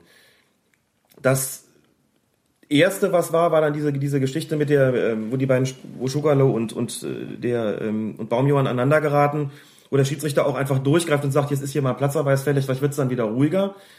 Und die Spieler ihm ja auch die, die Gelegenheit, oder Schukalo ihm die Gelegenheit gegeben hat, aber auch schon so die, die Art, wie die beide da reagieren, in dem Versuch, die Zuschauer aufzubringen und vielleicht die Schiedsrichter auf die eigene Seite zu ziehen. Also diese ganze Theatralik, diese ganze, dieses ganze unwürdige Schauspiel, deutet schon darauf hin, dass das äh, einfach ein sehr schwierig zu leitendes Spiel ist. Und Idris Su, der vermeintlich da eine Aktion anbietet, für die es dann Gelb-Rot gibt, auch da überlegt man sich als Schiedsrichter taktischer, aus, aus taktischer Sicht möglicherweise, ich stelle den jetzt auch vom Platz, dann er bietet es mir ja sozusagen an, dann nutze ich jetzt die Gelegenheit, stelle die Gleichzahl wieder her und bringe vielleicht wieder ein bisschen Ruhe in dieses furchtbar unruhige und nicklige Spiel, die Einzelentscheidung äh, gelb-rot, wenn man sie sich dann anguckt, zeigt dann schon recht klar, dass es eigentlich ein, überzogene, äh, ein überzogener Platzverweis gewesen ist. Aber ich kenne auch die Situation als Schiedsrichter, man versucht verzweifelt da irgendwie wieder ein bisschen Sachlichkeit ins Spiel zu bringen, nutzt dann jede sich bietende Chance, um auch taktisch Zeichen zu setzen und tut dann vielleicht Dinge, die sich, wie gesagt, in der, in der Retrospektive als Einzelentscheidung als falsch herausstellen, aber in der Situation äh, vielleicht als taktisch möglicherweise nicht so falsch erweisen können. Trotzdem muss man natürlich sagen, dass es äh, im Zweifelsfall einfach auch kein Gelb-Rot gewesen ist an der Stelle. Das äh, soll jetzt nicht verschwiegen werden, da soll jetzt keine falsche Entscheidung äh, auf richtig gebogen werden. Ich versuche mich nur reinzuversetzen, was mag ihn da möglicherweise auch motiviert haben, äh, eine Entscheidung zu treffen, die ähm, er bei, bei einem ruhigeren Spielverlauf höchstwahrscheinlich nicht getroffen hätte. Das muss man also auch sagen in diesem Grenzfall. Zum Abschluss haben wir noch eine kuriose Szene. Union Berlin spielt gegen Ingolstadt und es gibt ganz, ganz kurz vor Schluss einen Elfmeter. In der Nachspielzeit, genau. In der Nachspielzeit einen Elfmeter für Ingolstadt. Zunächst die Entscheidung für diesen Elfmeter. Das ist natürlich jetzt wieder Zeitlupenwissen, aber es ist, man, man kann das in der Wiederholung sich ganz gut äh, vor Augen führen, dass, oder man, man kann darauf hören, dass der Pfiff von Schiedsrichter Gruzinski sehr spät kommt. Ja. Das ist natürlich auf jeden Fall erstmal verständlich, weil es ist ja Nachspielzeit, da überlege ich vielleicht noch mal einmal länger. Ähm, aber der Pfiff aus meiner Sicht war falsch. Würdest du das auch so sagen? Zumindest legen das die Zeitlupenbilder, wie gesagt, nahe. Man sieht also nach einem Eckstoß äh, für, die, für Ingolstadt, dass ein äh, Spieler von, von Ingolstadt zu Boden geht. Großes Geschrei allenthalben. Wie du schon sagst, äh, der Pfiff kommt mit deutlicher Verzögerung. Ich vermute stark deshalb, weil erst noch eine Abstimmung zwischen Schiedsrichter Guzinski und seinem Assistenten auf der Seite stattgefunden hat. Bin mir da auch relativ sicher, dass der Assistent derjenige gewesen ist, der ähm, ihm den Strafstoß dann signalisiert hat. Denn wenn der Schiedsrichter seine eigenen Wahrnehmungen getraut hätte oder wenn er es selbst wahrgenommen hätte, wobei er deutlich näher dran stand, muss man sagen, hätte er höchstwahrscheinlich schneller gepfiffen. Also das äh, ist das Erste. Man sieht dann, dass es zumindest ein zweifelhafter Strafstoß ist, weil der Ingolstädter da auch recht theatralisch zu Boden geht und eigentlich aus der Zeitlupe nicht so richtig äh, ersichtlich wird, was da eigentlich geschehen sein soll. Möglicherweise ein Halten, möglicherweise auch ein, auch ein Drücken oder sowas. Man sieht, wie der Ingolstädter Spieler ins, so ein bisschen ins Hohlkreuz geht, die Arme hochreißt und dann fällt, als ob er eben im Luftkampf ja gestoßen worden sei. Also sehr viel, gehalten. Also sehr viel Theatralik, sehr viel Theatralik dabei. Und ich bin etwas überrascht gewesen, denn sagen wir so, es ist auch kein Geheimnis, dass man als Schieds dass die Neigung des Schiedsrichters bei äh, einem Spielstand von 1 zu 1 in der Nachspielzeit in einer fragwürdigen Situation, in einer äh, zweifelhaften Situation auf Strafstoß zu erkennen, der ähm, ja offenbar auch selbst aus Sicht des Schiedsrichters nicht hundertprozentig gewesen ist. Also dafür spricht äh, einfach, dass er einen Moment gewartet hat, bis er entschieden. Also das war schon überraschend. Ähm, der Sky-Kommentator sprach von einer mutigen Entscheidung, so kann man das natürlich auch sehen. Zumal es gegen die Heimmannschaft gewesen ist. Also ähm, eine Situation, die mich auf jeden Fall überrascht hat, dann noch einen Strafstoß zu verhängen. Aber dann äh, ist halt auch die, dieses Kuriosum entstanden, von dem du das so gerade eben angesprochen hast. Da liegt der Ball im Grunde schon zur Ausführung bereit und alle ja, warten jetzt, äh, würde ich fast schon sagen, nur noch auf den Pfiff des, des Schiedsrichters und dann äh, betritt ein Spieler von Union Berlin nochmal den Strafraum, brüllt seinem Torwart etwas zu, also so nach dem Motto, halt ihn oder er schießt links unten oder keine Ahnung, ja. was auch immer, also stört ganz offensichtlich die Ausführung des Strafschusses und zum krönenden Abschluss geht er dann nochmal am Ball vorbei und spuckt auf den Ball, wie um ihn zu verhexen. Und genau, ein, ein kleiner Voodoo vorher noch. Ein kleiner Voodoo-Zauber vorher noch und dreht sich, dreht ab und verlässt den Strafraum wieder und kassiert daraufhin von Schiedsrichter Grudzinski die gelbe Karte. Eine wirklich hochinteressante, kuriose Situation. Es gab darin auch auf die Frage von, von äh, ähm, Sebastian Fiebrich war es. Sebastian Fiebrich, also known as Saumselig auf Twitter, der gefragt hat, was ist denn da bitte die regeltechnische Grundlage? Gibt es, gibt es so ein Vergehen Spucken auf den Ball? Natürlich gibt es das Vergehen Spucken auf den Ball so explizit in den Regeln nicht. Ich habe dann auch ähm, das extra nochmal nachgeschaut. In der Regel 12, die wir ja ähm, demnächst dann auch mal behandeln werden, steht drin, dass unsportliches Betragen und um ein solches handelt es sich ein verwarnungswürdiges Vergehen darstellt. Und bei den Beispielen Verwarnung für unsportliches Betragen ist aufgelistet ein respektloses Verhalten gegenüber dem Spiel. Das ist natürlich sehr dehnbar. Was ist denn respektloses Verhalten gegenüber dem Spiel? Aber ich würde sagen, eine Elfmeter-Ausführung zu stören und noch auf den Ball zu spucken. Das ist auch sehr respektlos dem Ball gegenüber. Ist auch sehr respektlos dem Ball gegenüber, genau. man sieht aber, es gibt einen Unterschied. Wenn man auf den Ball spuckt, gibt es nur gelb. Wenn man einen Spieler anspuckt, gibt es natürlich rot. Oder den Schiedsrichter anspuckt, gibt es natürlich eine rote Karte. Also das äh, könnte sein, es könnte auch sein, dass, dass, dass der Schiedsrichter das unter Reklamieren, Schrägstrich Protestieren ähm, gefasst hat und deshalb die Verwarnung ausgesprochen hat. Also es gibt hier, sind hier mehrere äh, Punkte denkbar ähm, oder mehrere Begründungen denkbar, deren wegen hier eine Verwarnung ausgesprochen worden ist. Fakt ist natürlich, wer so die, die Ausführung eines Strafschusses stört, äh, handelt unsportlich und muss natürlich mit der Verwarnung bestraft werden. Äh, aus meiner Sicht hätte die Verwarnung auch schon kommen können, wenn er nicht auf den Ball gespuckt hätte, sondern einfach nur da nochmal reinläuft und da ein bisschen rumbrüllt. Man sieht aber, dass, dass Schiedsrichter Grusinski äh, das Spucken offensichtlich ahndet, denn er guckt sich das Ganze an und greift dann plötzlich recht entschlossen in seine Brusttasche und das ist offensichtlich eine Reaktion äh, auf diesen Voodoo-Zauber mit dem Ball und wie gesagt, ich glaube, dass, äh, dass das berechtigt war. Da kann kein Zweifel sein. Man sieht dann auch, wie selbst ein Spieler von Ingolstadt darüber lachen muss, über diese. Genau, Marcel diese Heller steht, steht dann Genau. daneben und lacht sich drüber kaputt, was Und er da gemacht hat. Aber äh, noch kurz die, die Regelfrage, wenn man aber zu früh in den Strafraum reinläuft als Verteidiger, Ja. es wird verschossen, ist das auch gelbwürdig?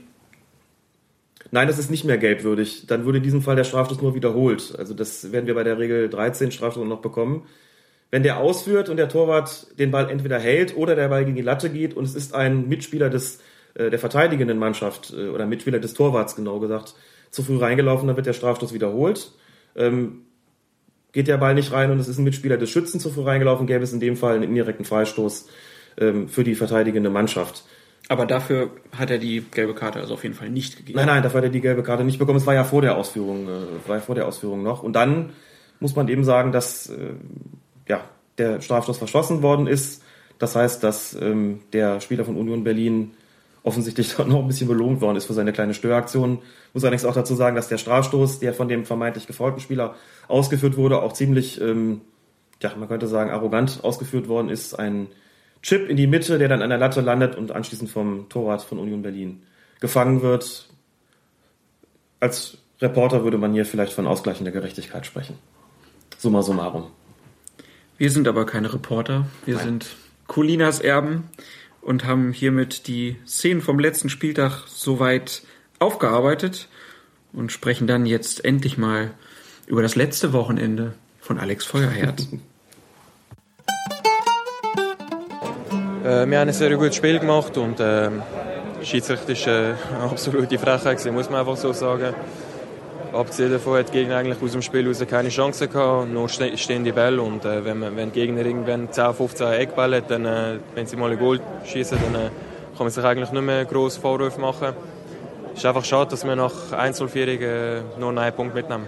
Hat die Schweiz heute gegen zwölf Mann müssen spielen Ja, das kann man schon so, so erwähnen.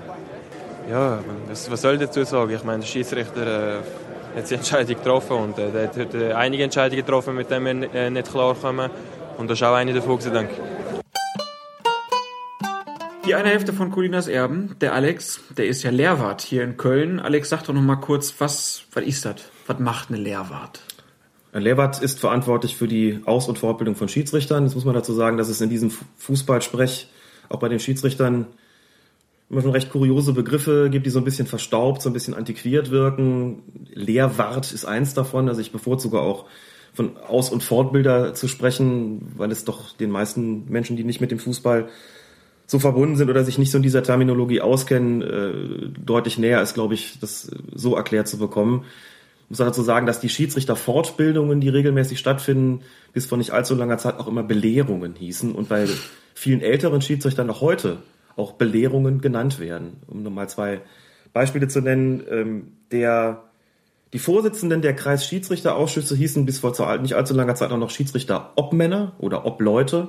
Da es aber im Schiedsrichterwesen, soweit ich weiß, keine einzige Obfrau gibt, ähm, ist das auch nie in, in Frage gestellt worden, da vom Obmann zu sprechen. Also wie gesagt, da gibt es einige sehr antiquierte äh, Termini und Lehrwart ist dann einer davon. Und als solcher nenne ich mich und deswegen hieß diese Veranstaltung am letzten Wochenende auch Lehrwarte-Tagung. Und was ist jetzt erstmal, bevor wir über die Veranstaltung sprechen, was ist deine Aufgabe, die du hier in Köln erfüllst? Ehrenamtlich erfüllst? Ehrenamtlich erfülle, genau. Ich bin, wie gesagt, federführend zuständig für die Aus- und Fortbildung der Kölner Schiedsrichter. Das heißt, Ausbildung heißt in dem Fall, dass ich äh, neue Schiedsrichter, also dass, dass ich solche, die Schiedsrichter werden wollen, zu neuen Schiedsrichtern mache. Natürlich in Verbindung mit den anderen Lehrwarten oder Aus- und Fortbildern, die es äh, in meinem Team noch gibt, im, im Fußballkreis Köln, dass wir eben diese regelmäßig diese sogenannten Anwärterlehrgänge durchführen, in denen eben Menschen zu Schiedsrichtern ausgebildet werden und gleichzeitig bin ich verantwortlich für die Fortbildung von bereits bestehenden Schiedsrichtern. Auch das ähm, in Abstimmung natürlich mit dem Team an Lehrwarten, es sind circa zehn in Köln, das ist ein mhm. relativ großes Team an Aus- und Fortbildern, das es da so gibt. Wir legen also regelmäßig die die Themen fest, die bei den einzelnen Schulungsblöcken, Schulungsveranstaltungen behandelt werden, achten auch darauf, dass das einigermaßen ausgewogen ist, dass wir mal Videoszenen zeigen, dass wir mal nochmal an die Basics gehen und äh, Regelkunde, originäre Regelkunde vermitteln, dass wir mal eher auf Psychologie orientierte Themen wie Stresssituationen für den Schiedsrichter, die Persönlichkeit des Schiedsrichters etc. durchnehmen. Also ein halbwegs ausgewogenes und interessantes Angebot an Fortbildungsmaßnahmen zusammenstellen. Auch für die körperliche Fitness sind wir in gewisser Weise ein bisschen zuständig, äh, nehmen auch die entsprechenden Leistungsprüfungen von im Kreis aktiven Schiedsrichtern ab. Und es muss immer einen geben pro Fußballkreis, der federführend dafür verantwortlich ist. Der wird auch alle drei Jahre gewählt. Das ist dann der sogenannte Cheflehrwart oder eben verantwortlicher Aus- und Fortbilder. Und für den Fußballkreis Köln bin ich das. Und das könnte aber eigentlich jeder werden oder muss man da Schiedsrichter sein? Muss man da eine bestimmte Spielzahl geleitet haben oder was sind da Voraussetzungen? Du musst auf jeden Fall Schiedsrichter sein, aktiver Schiedsrichter sein oder zumindest noch als aktiver Schiedsrichter geführt werden. Der Unterschied besteht darin, dass ich ja auch nicht mehr so wahnsinnig oft Spiele pfeife, aber als Schiedsrichterbeobachter auf der Liste weiterhin der aktiven Schiedsrichter geführt werden und von Zeit zu Zeit auch nochmal selbst in die, äh, die Pfeife zur Hand nehme. Muss dementsprechend auch einem Fußballverein angehören, das ist bei Schiedsrichtern ohnehin immer Pflicht. Und eine gewisse Eignung natürlich besitzen, Regelkunde oder überhaupt die Fußballregeln zu vermitteln, zu erklären, sicherlich auch eine gewisse soziale Kompetenz haben, also darf natürlich keine Scheu haben, vor relativ großen Menschenzahlen zu sprechen und denen das äh, entsprechend beizubringen. Es gibt da keine Prüfung, die, die absolviert werden muss, um, um, um Lehrwart zu werden. Man einigt sich in den Kreisschiedsrichterausschüssen dann darauf, wer das Ganze verantwortlich übernimmt und schlägt, wie gesagt, alle drei Jahre auf einer äh, Versammlung, die sich Kreisschiedsrichtertag nennt, wird der, der Vorsitzende des Kreisschiedsrichterausschusses gewählt und der nächste, der ordentlich in diesen Kreisschiedsrichterausschuss gewählt wird von den Schiedsrichtern des jeweiligen Fußballkreises, ist dann der verantwortliche Aus- und Fortbilder, eben sprich der Lehrwart. So, und jetzt gibt es Lehrwarte dann in jedem Verband. Mhm. Und das auch deutschlandweit natürlich, weil genau. jeder Verband hat ja so seine eigene, seinen eigenen Schiedsrichterverband auch mit dabei. Und Jetzt habt ihr euch am Wochenende mit mehreren Lehrwarten äh, getroffen. Genau. Äh, aus welcher Region waren das jetzt ähm, Teilnehmer? Es ist eine Versammlung gewesen, eine Tagung von allen verantwortlichen Lehrwarten des Fußballverbands Mittelrhein. Also um das nochmal kurz zu erklären, ganz oben gibt es den Deutschen Fußballbund, den DFB, da gibt es die Landesverbände, der Landesverband Mittelrhein ist einer davon, da gibt es zum Beispiel auch den Landesverband Westfalen, den Landesverband Niederrhein so, und diese Landesverbände sind nochmal unterteilt in Fußballkreise. Im Mittelrhein gibt es zum Beispiel den Fußballkreis Köln, den Fußballkreis Bonn, den Fußballkreis Sieg, den Fußballkreis Erft und so weiter. Und die verantwortlichen Lehrwarte der einzelnen Kreise des Fußballverbandes Mittelrhein, einzelne Fußballkreise, die übrigens nicht identisch sein müssen mit äh, den, ähm, den jeweiligen politischen Kreisen, politischen mhm. Bezirken, mhm. sondern das ist dann nochmal äh, eigens eingeteilt. Die verantwortlichen Aus- und Fortbilder haben sich treffen sich einmal im Jahr für zwei Tage in der Sportschule Hennef an der Sieg zur Lehrwartetagung des Fußballverbandes Mittelrhein, die geleitet wird vom ähm, Verbandslehrstab, das heißt vom Lehrstab, von dem Aus- und Fortbildern des Fußballverbandes Mittelrhein. Und ist da irgendeiner dabei, der jetzt äh, nicht mehr ehrenamtlich ist? Nein, das sind alles ehrenamtliche Kräfte. Auf der Ebene des, des äh, Fußballverbands der, der Landesverbände, in diesem Fall des Fußballverbands Mittelrhein, sind äh, die Leute auch noch ehrenamtlich tätig. So, und jetzt trefft ihr euch da zwei Tage lang. Ähm, genau. Was steht da so auf dem Programm? Was macht ihr?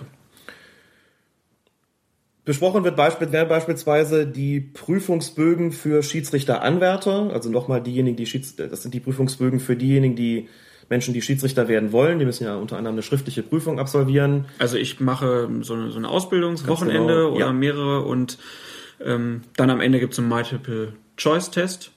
Es gibt einen Test, der zum einen Teil besteht aus Multiple-Choice-Fragen und zum anderen Teil aus Fragen, die du, wo du die Antwort frei formulieren musst.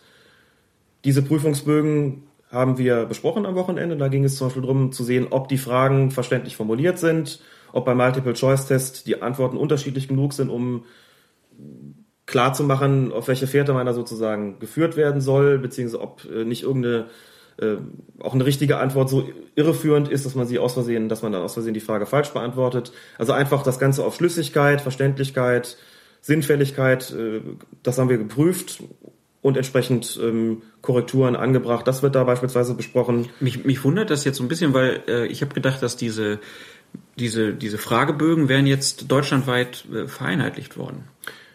Das ist richtig. Und trotzdem wird das Ganze nochmal in die einzelnen Landesverbände gegeben und nochmal geschaut, ob von denen, die da an der Basis arbeiten, Anmerkungen ähm, gemacht werden. Ah, Einfach mit Blick darauf, dass es jemand, der für den DFB möglicherweise auch hauptamtlich arbeitet, in der Funktion diese Anwärterprüfungsbögen bereitstellt. Das sind ja letztlich Prüfungsbögen, mit denen äh, die, die Schiedsrichterausschüsse in den Kreisen, also an der Basis arbeiten müssen. Die haben ja nichts davon, wenn das jemand von ganz oben quasi völlig unverständlich oder irgendwie äh, pädagogisch falsch formuliert. Äh, man muss dann mit dem, mit dem Schaden quasi da unten leben. Also werden auch die Verbände und Kreise gefragt, ob das entsprechend schlüssig ist und die Korrekturvorschläge werden dann ähm, rückgemeldet, dass das Ganze entsprechend angepasst werden kann. Und gab es viel zu diskutieren oder ging's? Nein, das ging. Da, wir, haben, ein paar Tippfehler gefunden. wir haben ein paar äh, Fragen gefunden, wo wir gesagt haben, es ist jetzt so ein bisschen, ähm, ja, vielleicht einfach zu umständlich formuliert. Damit könnte vielleicht ein Anwärter äh, auf die falsche Fährte geführt werden oder ähm, es sind Angaben enthalten, die gar nicht nötig sind, um die Frage zu beantworten, machen das Ganze nur unnötig kompliziert. Aber es sind eigentlich nur einige wenige Fragen gewesen, bei denen wir da Anpassungsbedarf gesehen haben. Also hast du auch am Wochenende ein bisschen als Lektor gearbeitet. Ja, das kann man nicht anders sagen, genau. Okay, das war also Punkt eins. Was habt ihr dann gemacht?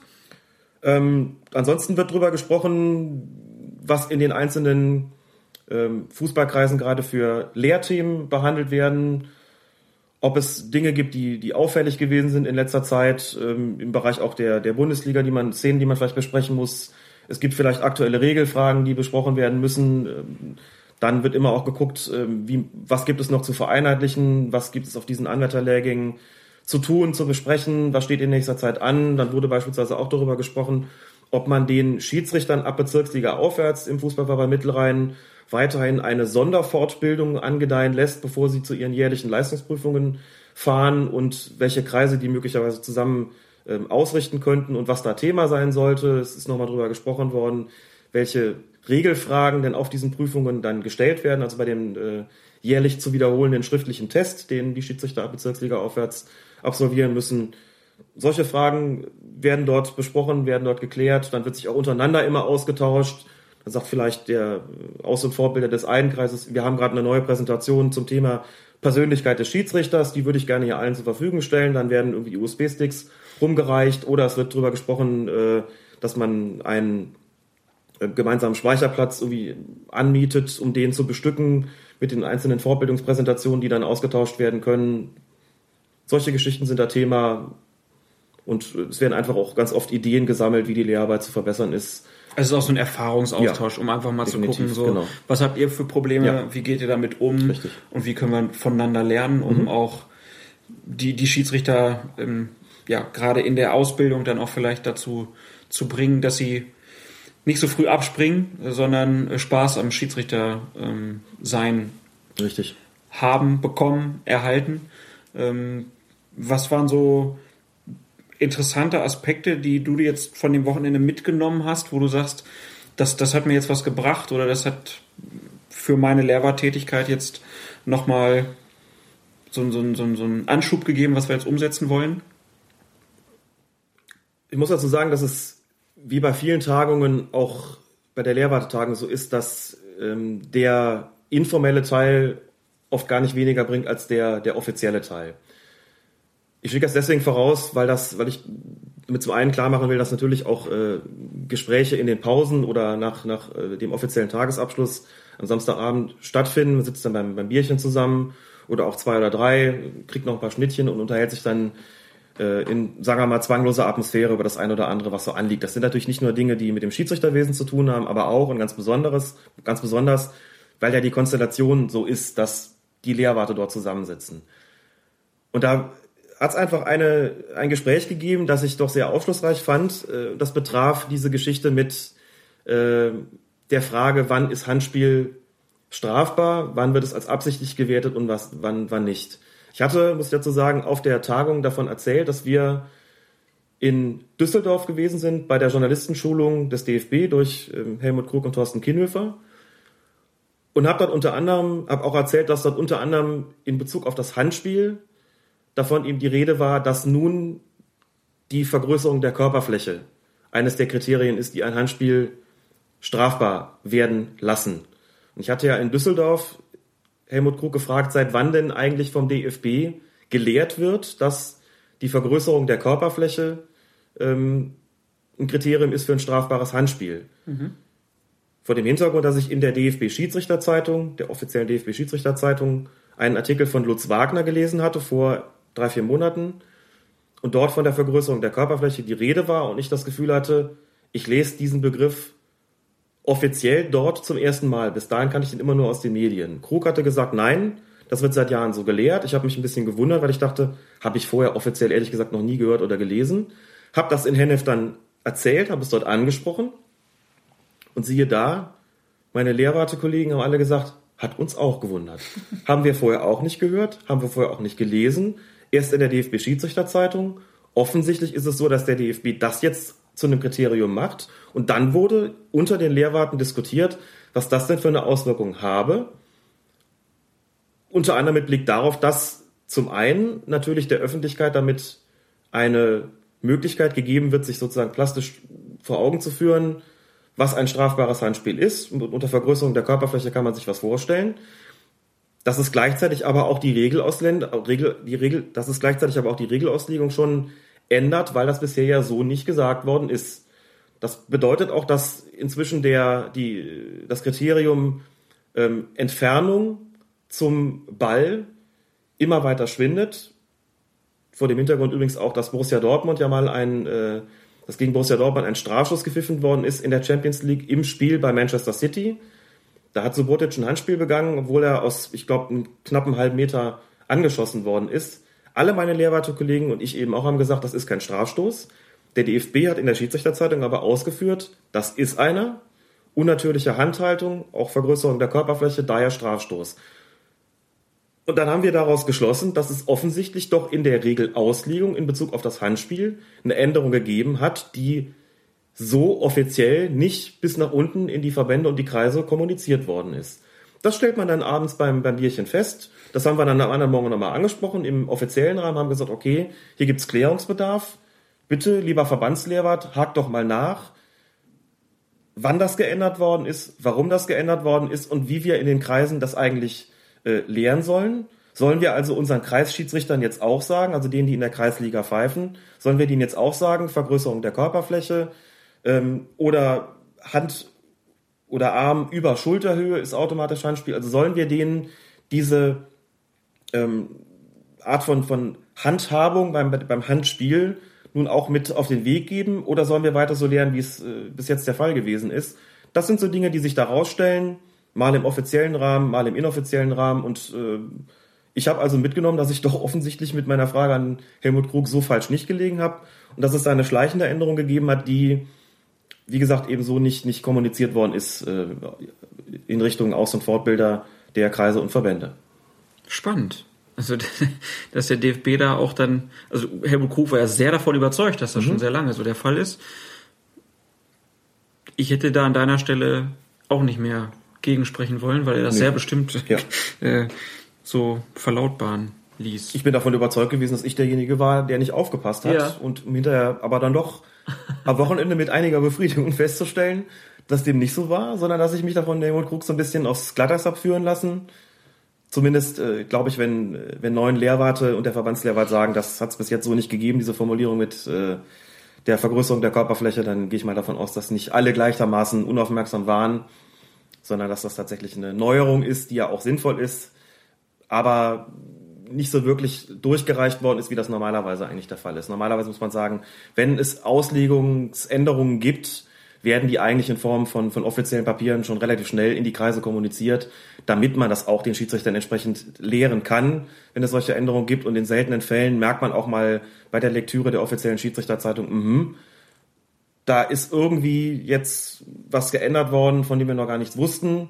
Dann wird es in der Regel Nachfragen geben, sollen wir das jetzt auch so weitergeben oder was bedeutet das jetzt für uns? Und dann kommt in der Regel als Antwort ja, bitte berücksichtigen, sodass man dass ich jetzt mit dem Gedanken schwanger gehe, auch einfach eine Fortbildung äh, mal anzubieten, die sich ausschließlich mit dem Thema Handspiel, Absicht oder nicht beschäftigt, dass man dazu Szenen präsentiert, dass man dazu nochmal einen, äh, einen Regeltext auch präsentiert den Schiedsrichtern, um äh, möglichst die, die Auslegung bis runter eben in die unterste Kreisliga wo nicht zu vereinheitlichen, so doch zumindest anzugleichen.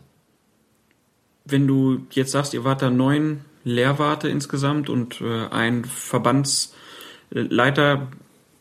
Habt ihr auch drüber gesprochen, wie es aussieht aktuell bei den Meldezahlen von Schiedsrichtern? Gab es äh, auf diese, diese Gewalt ähm, Exzesse, die da nun ja leider passiert sind, in Holland vor allen Dingen.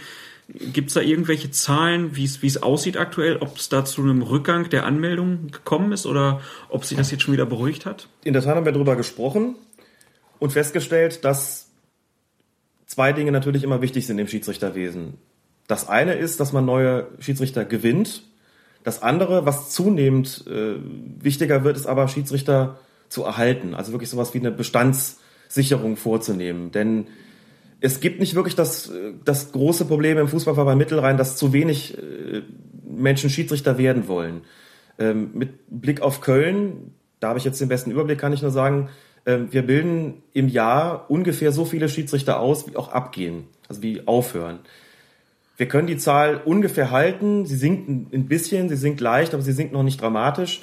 Trotzdem ist das Ganze ein Problem, denn wenn ich Schiedsrichter neu ausbilde, ist das gut und schön, aber die müssen ja erstmal in die ganze Materie ähm, reinkommen, reinwachsen.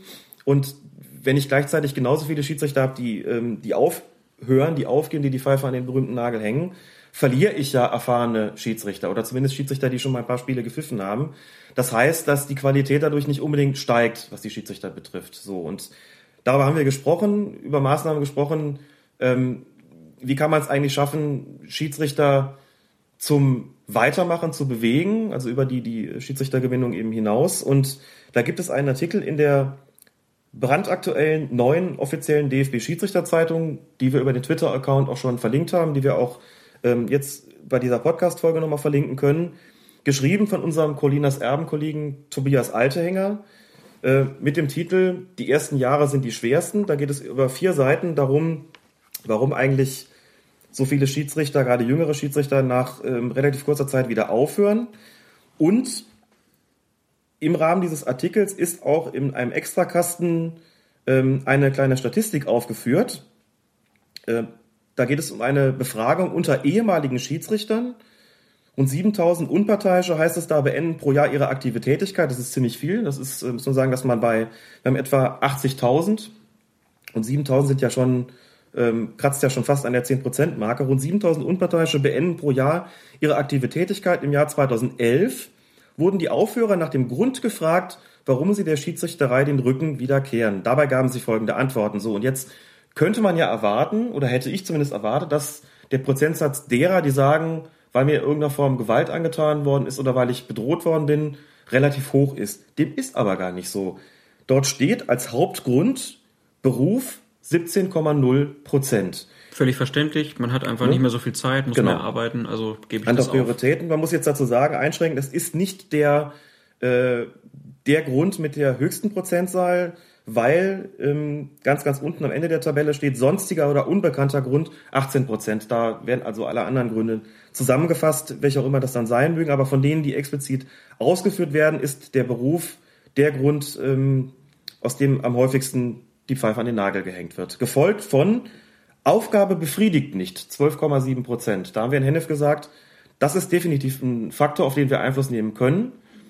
Man müsste sich also Gedanken machen, warum befriedigt Schiedsrichter diese Aufgabe nicht? Sind sie zu wenig eingebunden? Kriegen sie zu schlechte Spiele?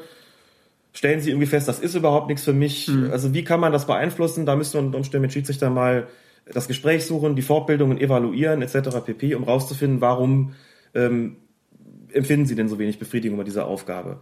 Ich lese noch mal ein paar vor. Familiäre Situationen, äh, Quatsch, eins habe ich vergessen, Streichung oder Ausschluss 11,2 Prozent.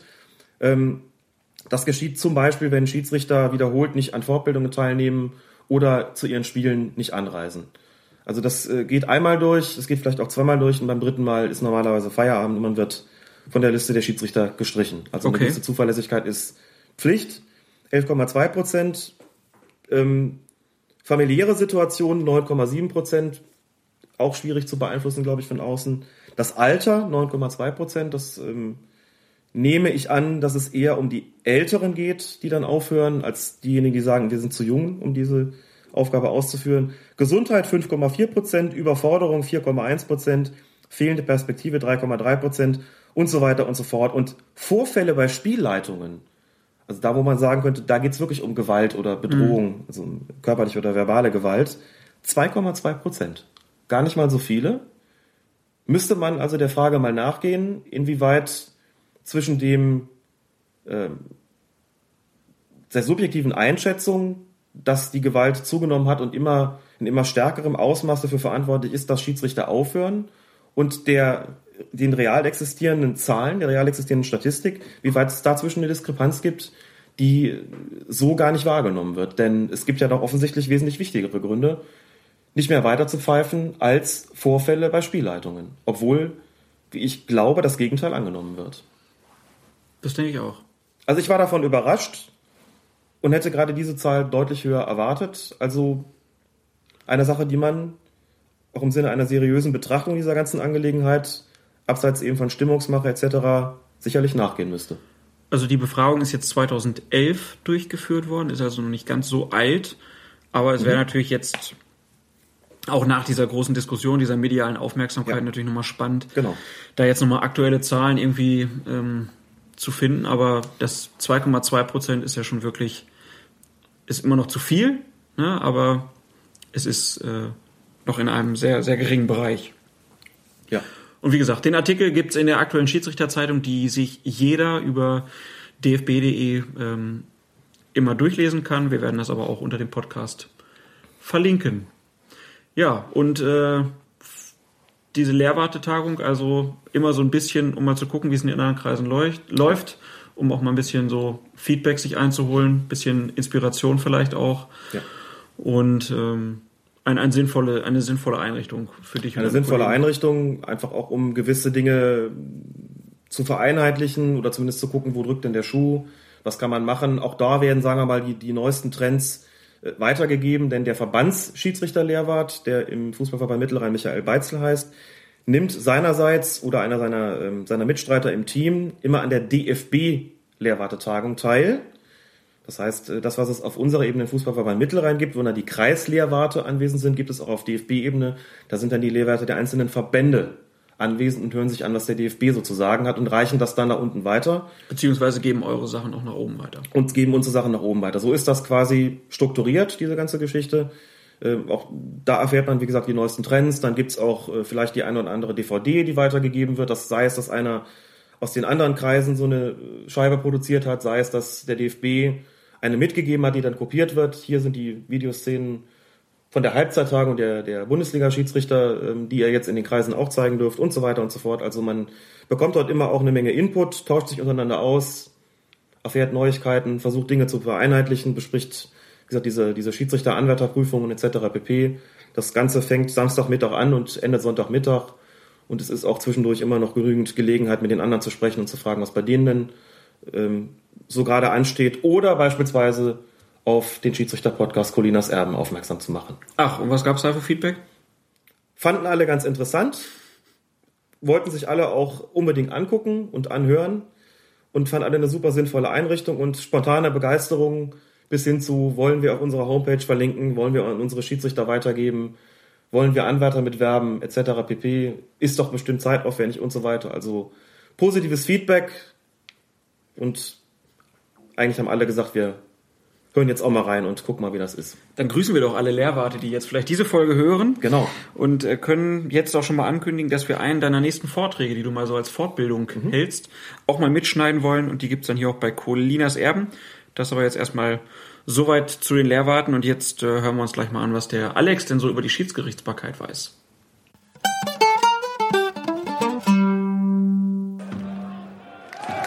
Fokus Fußball präsentiert den Fußballkulturabend mit Trainer Bade.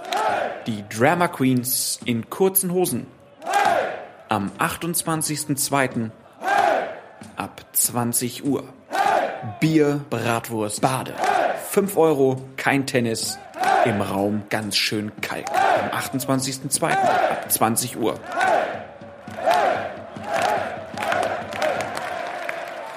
Alle Informationen auf fokus-fußball.de Bier, Bratwurst, Bade. Soweit die Werbung für die Lesung von Trainer Bade. Ich würde mich freuen, euch da begrüßen zu dürfen. Präsentiert von fokusfußball.de, wie gesagt.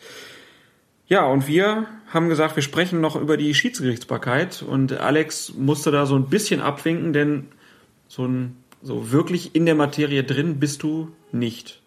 Genau, wir kümmern uns zwar immer gerne darum, wenn Fragen kommen zu Spielersperren oder auch wie kürzlich, als es darum ging, warum wird denn ein Spieler freigesprochen, beziehungsweise wann wird er freigesprochen, wie ist das mit diesen nicht nichts gemacht haben, etc. pp. Darum haben wir uns inhaltlich gekümmert, obwohl es eigentlich nicht in unseren Beritt fällt, sozusagen, und auch nicht in den Beritt der Schiedsrichterei, denn das ist das vordergründig Kuriose daran, wenn der Schiedsrichter abgepfiffen hat und den Spielbericht ausgefüllt hat, ist sein Job eigentlich erledigt. Äh, was aus einer roten Karte wird, kümmert ihn dann eigentlich nicht mehr wirklich. Er kann natürlich nachgucken, wie lange ist der Spieler gesperrt worden, aber die Instanzen entscheiden auf der Grundlage des, äh, der Schilderung des Schiedsrichters über die Länge der Sperre. Wenn es Nachfragen gibt, werden Nachfragen gestellt. Wenn ein Verein Einspruch einlegt, dann wird es zu einer Spruchkammerverhandlung kommen, einer Sportgerichtsverhandlung kommen, bei der der Schiedsrichter dann noch als Zeuge geladen ist und nochmal aussagen muss. Das ist alles gut und schön, aber das ist eigentlich eher eine seltene Geschichte und wie gesagt, diese ganze Fußballgerichtsbarkeit ist eigentlich nichts, äh, mit der der, womit der Schiedsrichter so wahnsinnig häufig zu tun hat. Das heißt, nur weil ich Schiedsrichter bin oder Schiedsrichterausbilder bin, weiß ich nicht, noch nicht, deswegen noch lange nicht, wie lange man jetzt für eine Tätigkeit, für rohes Spiel, für eine Beleidigung etc. gesperrt wird oder wissen tue ich es vielleicht schon, aber es ist eigentlich nicht mein Spezialgebiet und deswegen muss ich bei vielen Sachen selbst immer nachgucken, äh, wie sieht's da eigentlich aus, was ist das, äh, was ist da eigentlich das, das Paragraphenwerk, äh, auf dessen Grundlage dann über eine Länge einer Sperre entschieden wird. Finde das dann oft selbst interessant, aber um wirklich kompetent Auskunft über sowas zu erhalten, müsste man eigentlich mal mit jemandem sprechen, der aus dieser Sportgerichtsbarkeit, aus dieser Fußballgerichtsbarkeit kommt.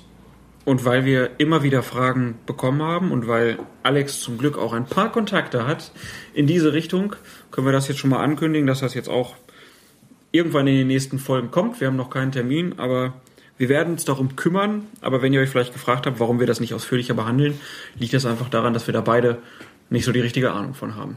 Genau, es kann, also mir, mir geht's auch so, wenn ich höre, dass ein Spieler X oder Y für so und so viele Spiele oder besser gesagt Wochen gesperrt wird, muss ich im Grunde selbst nachgucken, auf welcher Grundlage das denn passiert ist. Letzte Woche gab es mal ein bisschen Aufregung darum, dass Lewandowski für seinen Foul gleich drei Spiele oder drei Wochen gesperrt worden ist. Sean Parker von Mainz 05 übrigens ebenfalls wegen rohen Spiels zwei Spiele und habe dann rausgefunden, dass tatsächlich in den Statuten in der in der Spielordnung festgelegt ist oder Rechts- und Verfahrensordnung, glaube ich, müsste selbst nochmal nachgucken. Für rohes Spiel ist eine Mindestsperre von zwei Wochen Pflicht, darunter geht es normalerweise nicht. Die hat Sean Parker bekommen für sein tatsächlich relativ wir, moderates Foul, das er da gemacht hat. Also moderat im äh, Ja, ja. in Anführungszeichen, wir sprechen immer über einen Platzerweis. Und wenn man sich dann überlegt, dass das von Lewandowski doch ein Tick härter war, kann man auf der Grundlage, glaube ich, die drei Spiele sogar schon wieder verstehen.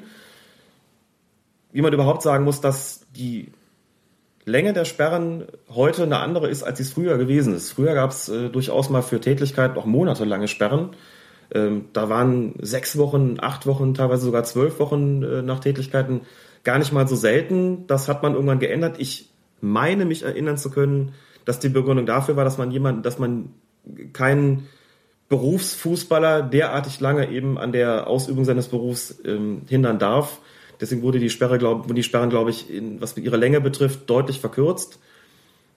Und deswegen finde ich es eigentlich auch gar nicht so dramatisch, muss ich sagen, für Ruhes Spiel mal zwei oder drei Spiele zu bekommen oder Wochen zu bekommen. Äh, Wochen ist deswegen wichtig, denn man ist in aller Regel für alle Spiele seines Clubs gesperrt. Da gab es auch eine Nachfrage dazu, was denn diese anderen Spiele nun sein könnten. Das bedeutet nichts anderes, als dass Borussia Dortmund auch eine zweite Mannschaft hat, die in der dritten Liga spielt und Lewandowski dürfte für die auch nicht auflaufen. Nicht, dass das geplant wäre, aber äh, könnt ihr nun argumentieren, der hat dann drei Wochen keine Spielpraxis. Dann setzen wir bei der zweiten ein, das geht dann auch nicht. Aber ich äh, finde die Sperren eigentlich gar nicht so lange, wie es auf den ersten Blick wirkt. Also wenn man überlegt, dass es äh, früher, wie gesagt, mal sechs oder acht Wochen gab, ähm, sind zwei oder drei Wochen, glaube ich, äh, zu verschmerzen und für einen Foul, mit dem immerhin die Gesundheit des Gegenspielers gefährdet wird oder werden kann, äh, finde ich drei Wochen jetzt auch ehrlich gesagt nicht, nicht übertrieben. Also es wird nächste Woche kein U23-Spiel von Borussia Dortmund mit den Stürmern Schieber Lewandowski geben. Und wir werden mal nachgehen, was denn so ja, zwischen den Sperren, zwischen Schieber und Kobiaschwili eigentlich so passieren kann und wie das dann festgelegt wird. Das also in einer der nächsten Folgen von Colinas Erben, dann hoffentlich in Kürze die Folge mit Sascha Stegemann. Wie gesagt, der Sascha ist viel unterwegs, ist äh, ein viel gebuchter Schiedsrichter, würde ich mal sagen, aktuell. Ähm, und deshalb ja, hoffen wir, dass er möglichst schnell Zeit findet, da nochmal kurz reinzuhören. Und dann gibt's in Kürze dann das lange Interview mit ihm. Und nächste Woche dann hoffentlich eine neue Folge von Colinas Erben, entweder als Podcast oder auch wieder als wunderbare Textversion von Alex, wenn er die Zeit dazu findet. Schauen wir dann mal. Bis dahin, schönen Dank, Alex, dass du wieder die Zeit hattest. Gern geschehen, wie immer. Und wir widmen diese Folge heute mal Fanny Heather aus Gründen. Aus Gründen. Liebe Grüße, vielen Dank. Mein Name ist Klaas Rehse. Euch noch einen schönen Tag. Macht's gut.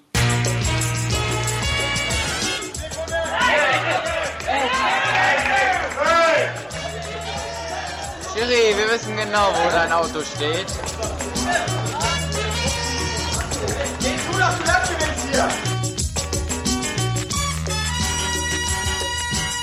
Schiedsrichter Telefon. Colinas Erben, der Schiedsrichter-Podcast von fokusfußball.de